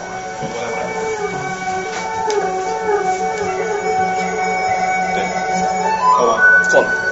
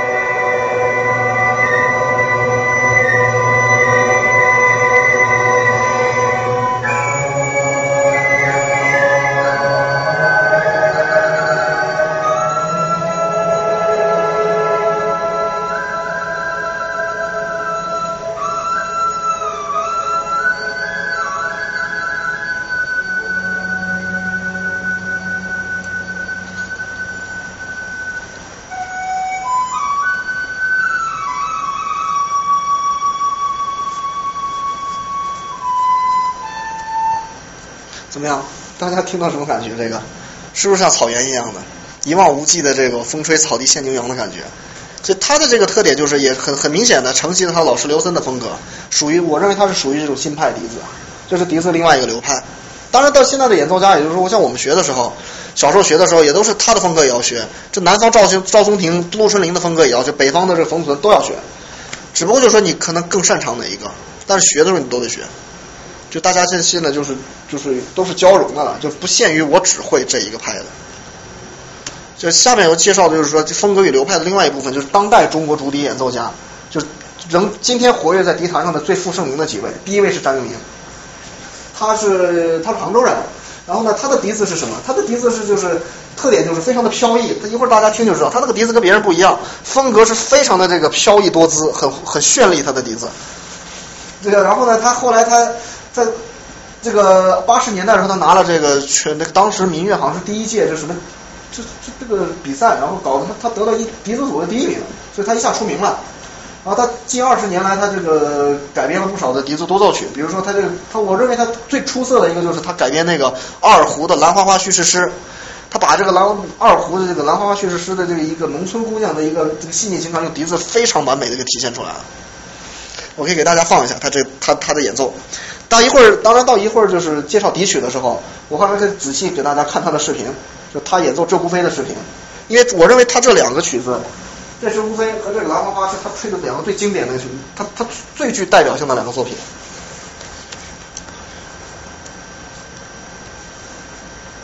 这个听大家给大家听第一段，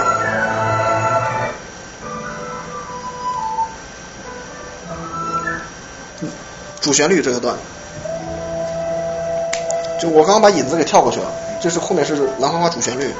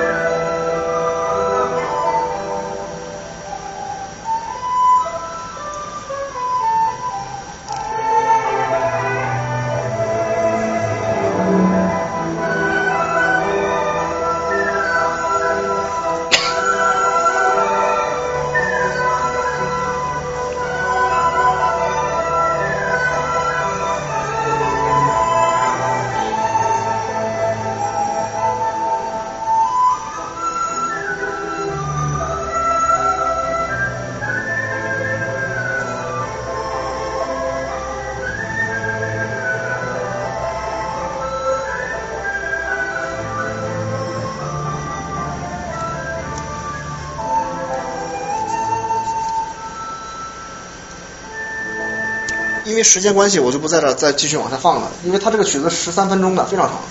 对，因为整个曲子十三分钟，所以，然后第二位是戴雅，就他，他也是浙江人，但他的这个因为是风格流派，所以说他的这个风格和笛子流派跟张玉宁又是不一样。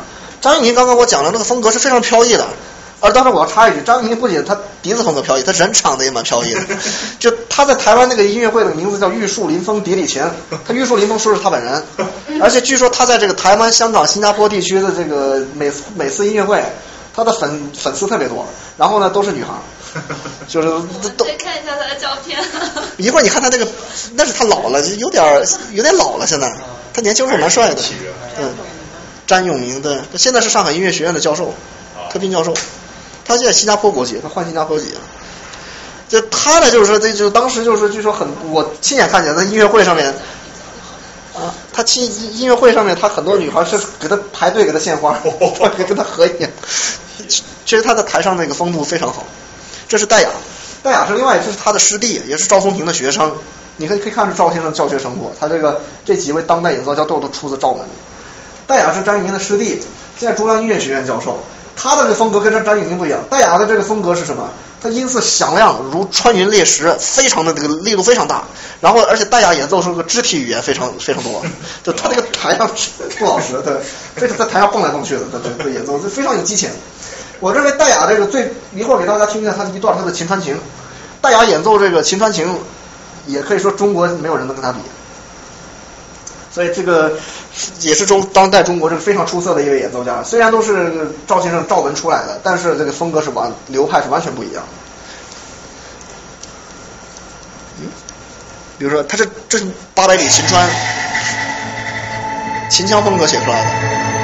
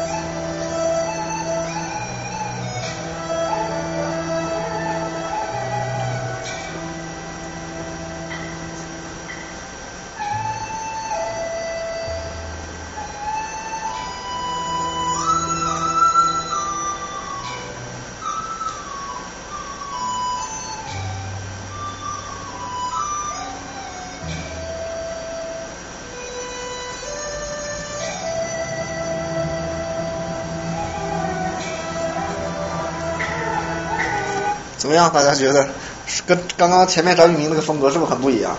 他的音色也不一样，就他这个就很很明显的戏曲的感觉。但是戴雅他不不仅擅吹这种风格，他吹周国飞也吹得非常好。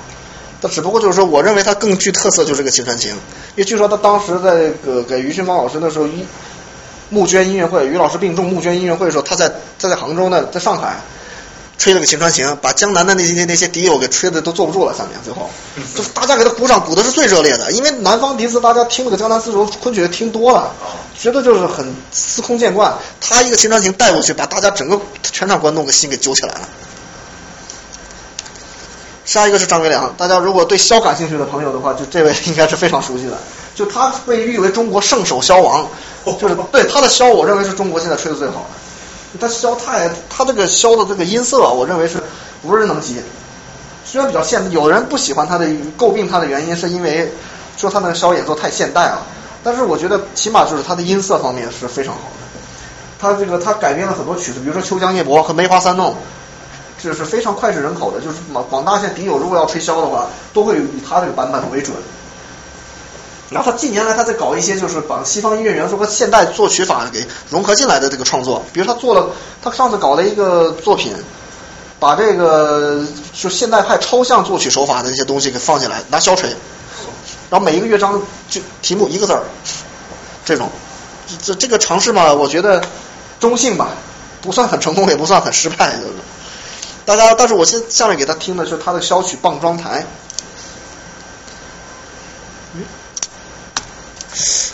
怎么又没了？这退出啊？退出就可以看。退出？对，ESC。不是，我不是我说那录音呢。呃，哎，那那那没有放吗？哎，我放上去了呀。点中间点一下。没没，我我这这找一下吧。在这里面有。哦，对，这是个视频，它在这个中央电窗。前白燕。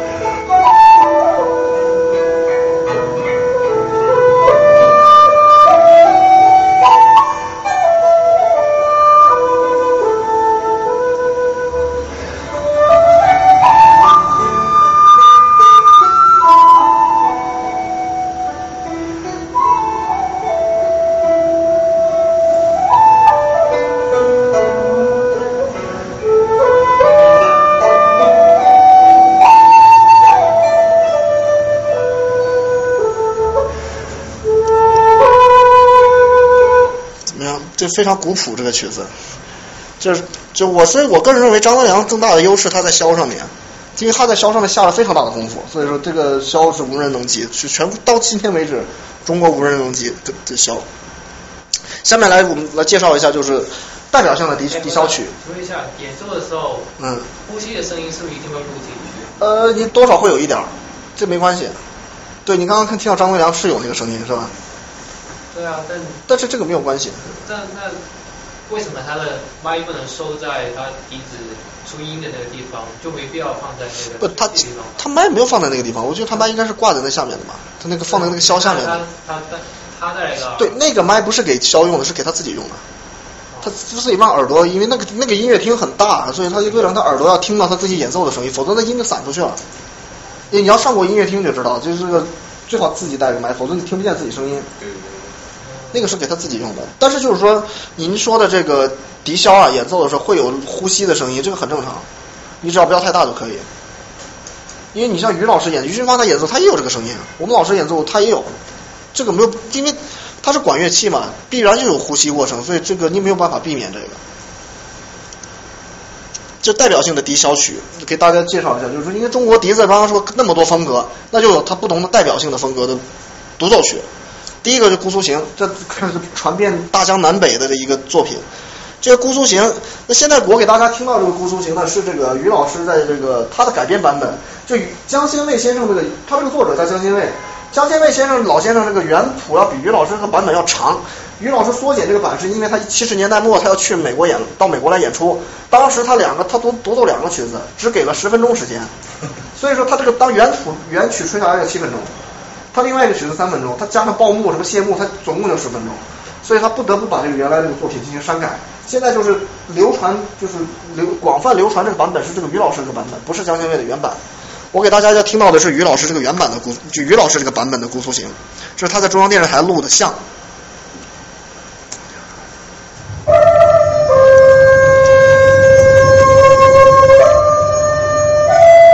这《姑苏行》也是全国就是于俊发吹的最好。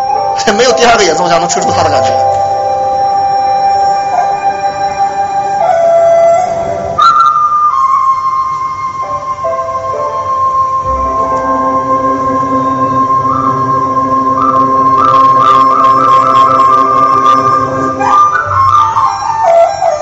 他描写的是这个江南苏州园林那种精巧秀丽的风光，以及这个人们游在游园时候喜悦的心情。就是你听到这个曲子，感觉就是精巧的苏州园林，小桥流水，荷花映月这种感觉。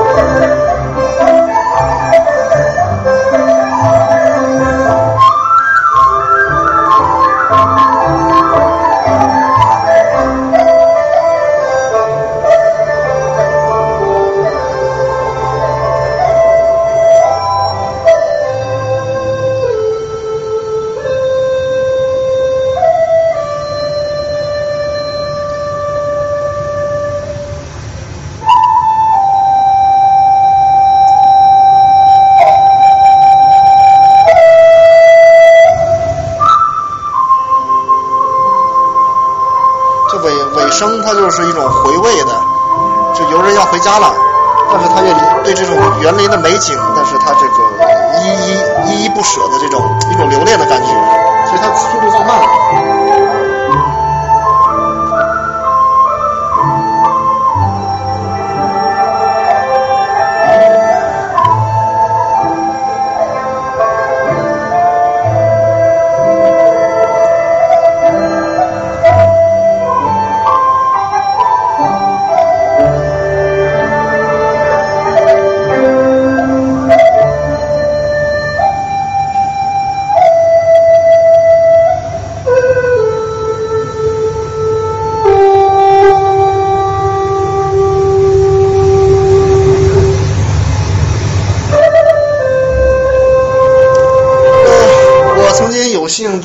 见到于老师，他一生中最后一次吹姑苏琴，是我零五年参加笛子比赛的时候，那场晚上的当天晚上那场音乐会，他最后一个上场，第一个曲子姑苏琴，那是他一生中最后一次，因为我听到是零五年的七月底了，他零六年一月初就过世了，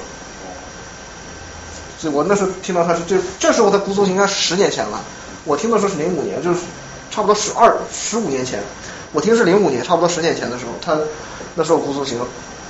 也就是这个，就是跟这一模一样的，就这个感觉。当时觉得听到以后就心里非常激动，就是感觉就是他很难得，就是他得了病以后，他还还能就是控制笛子控制功力那么好，然后下一个，然后第二个经典的作品，比如说《鹧鸪飞》，这《鹧鸪飞》的话是算是中国竹笛就是最具代表性的作传统曲目最具代表性的一个作品，因为它这个曲子是一个像姑苏行的话，它是。源于昆曲，但是他是最后重新写作，是江心卫在一九六二年把它重新写了。这个这无非不是，这无非他是他没有一个，他不是某个演奏家写的，他这个作品是他这个曲子原来是个古曲，是个民间乐曲，是个据相传是湖南的民间乐曲。然后后后来这个一九二六年的时候，这严顾凡写了《中国雅乐集》，他把这个曲子给写进了这个编进了这个雅乐集里面，所以当时他的这个曲。这他在这个书里面他说不宜用笛，实际上当时为什么他说不宜用笛？因为当年一二十年代时候那个笛子啊是这个低调笛子，就这种低调笛子，这种低调笛子声音有点高，所以他说的也没错，不宜用笛。但是后来为什么笛子吹鹧鸪飞？因为笛子用的是降 B 调笛子，比那个低调笛子要低很深沉很多声音，所以说是可以了。他说的不能用笛是不能用那个低调笛子吹。所以到后来这个曲子当然多过这个鹧鸪飞有很多个版本，笛子鹧鸪飞。目前现在流传最广的一个是陆春林先生的版本，一个是赵松庭先生的。我一会儿给大家听到的是赵先生一九五七年改编的版本，因为我认为这个他的版本鹧鸪飞是最原汁原味的，就保持这个鹧鸪飞它本应原有面貌保持最多的。也是因为赵先生他理，毕竟他的理论水平高，所以他对改编他在编曲的时候，他非常注意这个这个乐曲的这个这个韵味的保持。所以说他这个鹧鸪飞改编的时候呢。他是取材了一首这个，他感情基调基于这个李李白这个《月中兰谷》那首诗，所以说这个大家学过这首诗知道，这首诗描写的是这种一种抚今追昔的这种感觉，是忧而不怨，哀而不伤，就他有一种忧伤，但是不是那种悲的忧伤。他这所以这个鹧鸪飞为什么难吹的原因就在这个地方，他因为他这个这感感情非常难把握，就是你这个音色上控制一定要控制好了，就是他这个这个幽怨典雅婉约，但是他不哀伤。而同时里面还有一种内在的这种大气磅礴在里面，所以这个曲子难度非常大。我给大家下下面看的这个视频是詹玉明和这个浙江省交响乐团用交响乐团给他协奏这个曲子。我看看啊。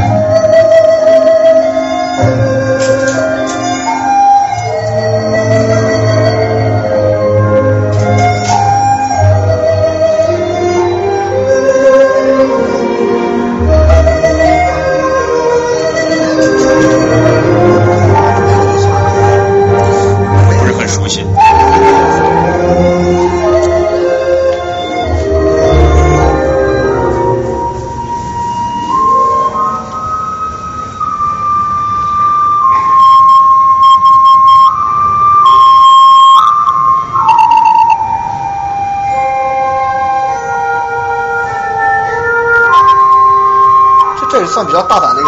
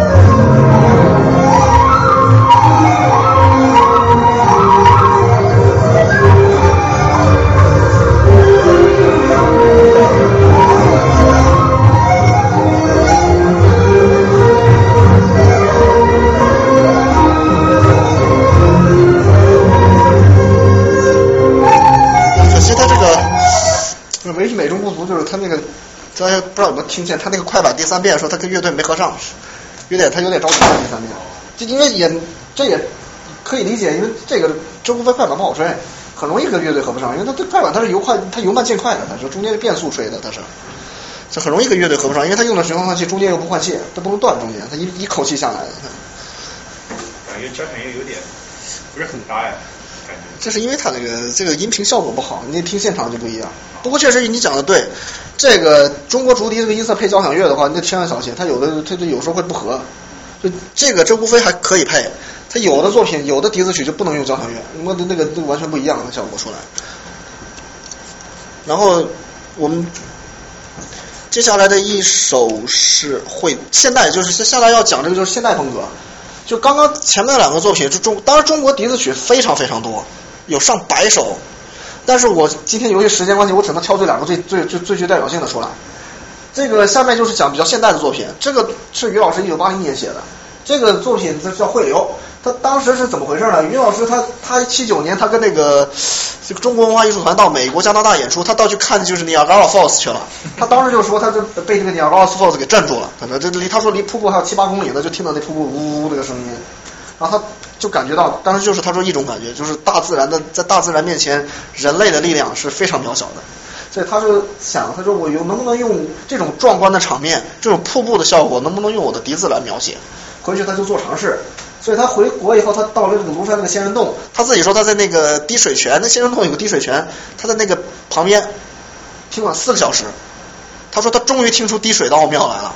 所以之前我给给大家示范的一个技巧叫做吐一音，就这个，就是这个曲子里面他用到了，就是这个技术，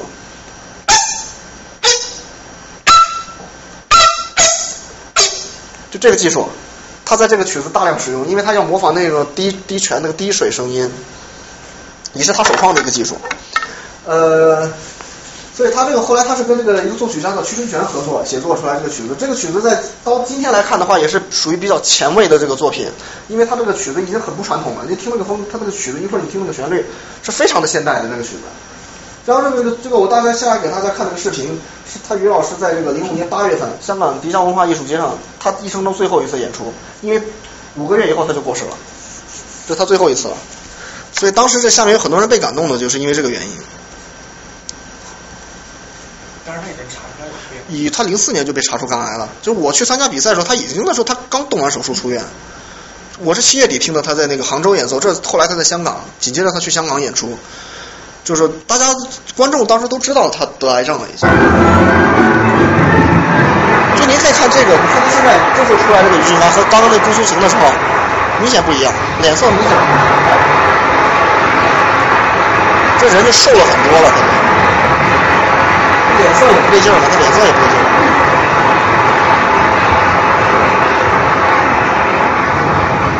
他是他是与这个香港中乐团合作，我在深圳曾经上过乐团演出，我看过两次，还不错，这是乐团水平相当不错，指挥是严慧昌，著名的指挥。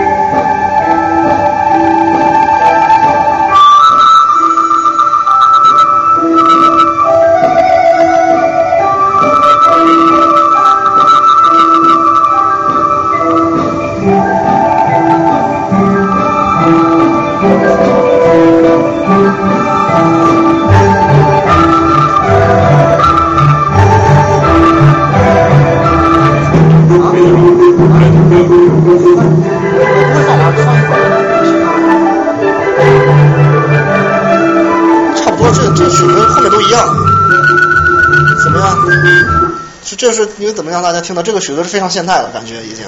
就他，当然这个笛子曲后来九十年代、九五年以后还有更现代的，但今天因为时间关系，我没法在这里再放了。这属于这非常，这已经很现代了，这个作品。呃，最后呢，我们来讲一下，就说一下现代风格。其实因为现代风格的话，因为它现在还不是很完善，对这个因为这个这个还在发展的这一块，所以它主要有一几个，就是说它主要是它一个作曲技法上面，它突破了传统了。传统用的，比如说笛子传统用的一些技术，它都摒弃，它不是也不是摒弃，它加以发展。比如说它传统作曲用的这个严禁韵不协和音程，它现代作曲法在笛子里面就会用到这个，有时候会用到这个这种，因为它弹顿写的作品就会有这种情况出现。然后它会与这个西方交响乐队的结合，甚至它跟爵士乐结合，这属于现代派风格。就因为时间关系，这里就没法详细展开说，因为这个要详细展开说非常多东西，因为它牵扯到就是笛子从传统到现代的时候这一个转变，所以这是这也就是以上就是今天这个讲座的所有的这个内容。你们看有什么问题吗？所以现在笛中国笛子到底怎么翻译啊？就叫 flute。Chinese flute。Chinese。对，有有人叫板布 flute，我觉得那个翻译不好。那箫呢？箫，这很难说。箫你可得叫 vertical flute 这叫它。叫什么？vertical flute 就是。不，你看 wiki 上面它会写，这叫 vertical 的那个。嗯。不错不错，非常精彩。对，听的有生以来听过最多的手机曲，只有丁丁能听。啊，是在讲笛子吗？怎么样？大家没有问题的话，那今天就到这里吧。行。行，好，非常感谢。嗯，晚上哪吃去？晚上你们？啊？晚上哪吃去？晚上我我去朋友那，你们可以一块儿。你呢，何鹏？我也是。你说 你你真的是干嘛去？你不是你不是？大家感兴趣可以留下来。没有来送花吧？没有，不是我，我说的不是我呀。你你你你晚上干嘛去？你晚上干嘛去？告诉你们。先看看看看怎么样？那能告诉你吗？过分了，过分了。刚才采访人了，怎么怎么没来？你们谁去吃饭？我们俩去 Pocha。跑什么？Pocha 三二。是什么样的？做一个韩国。韩国我也可以。你们快去吧，你们可以跟主讲人一块儿。行啊，你去吧，赵鹏。你干嘛去晚上？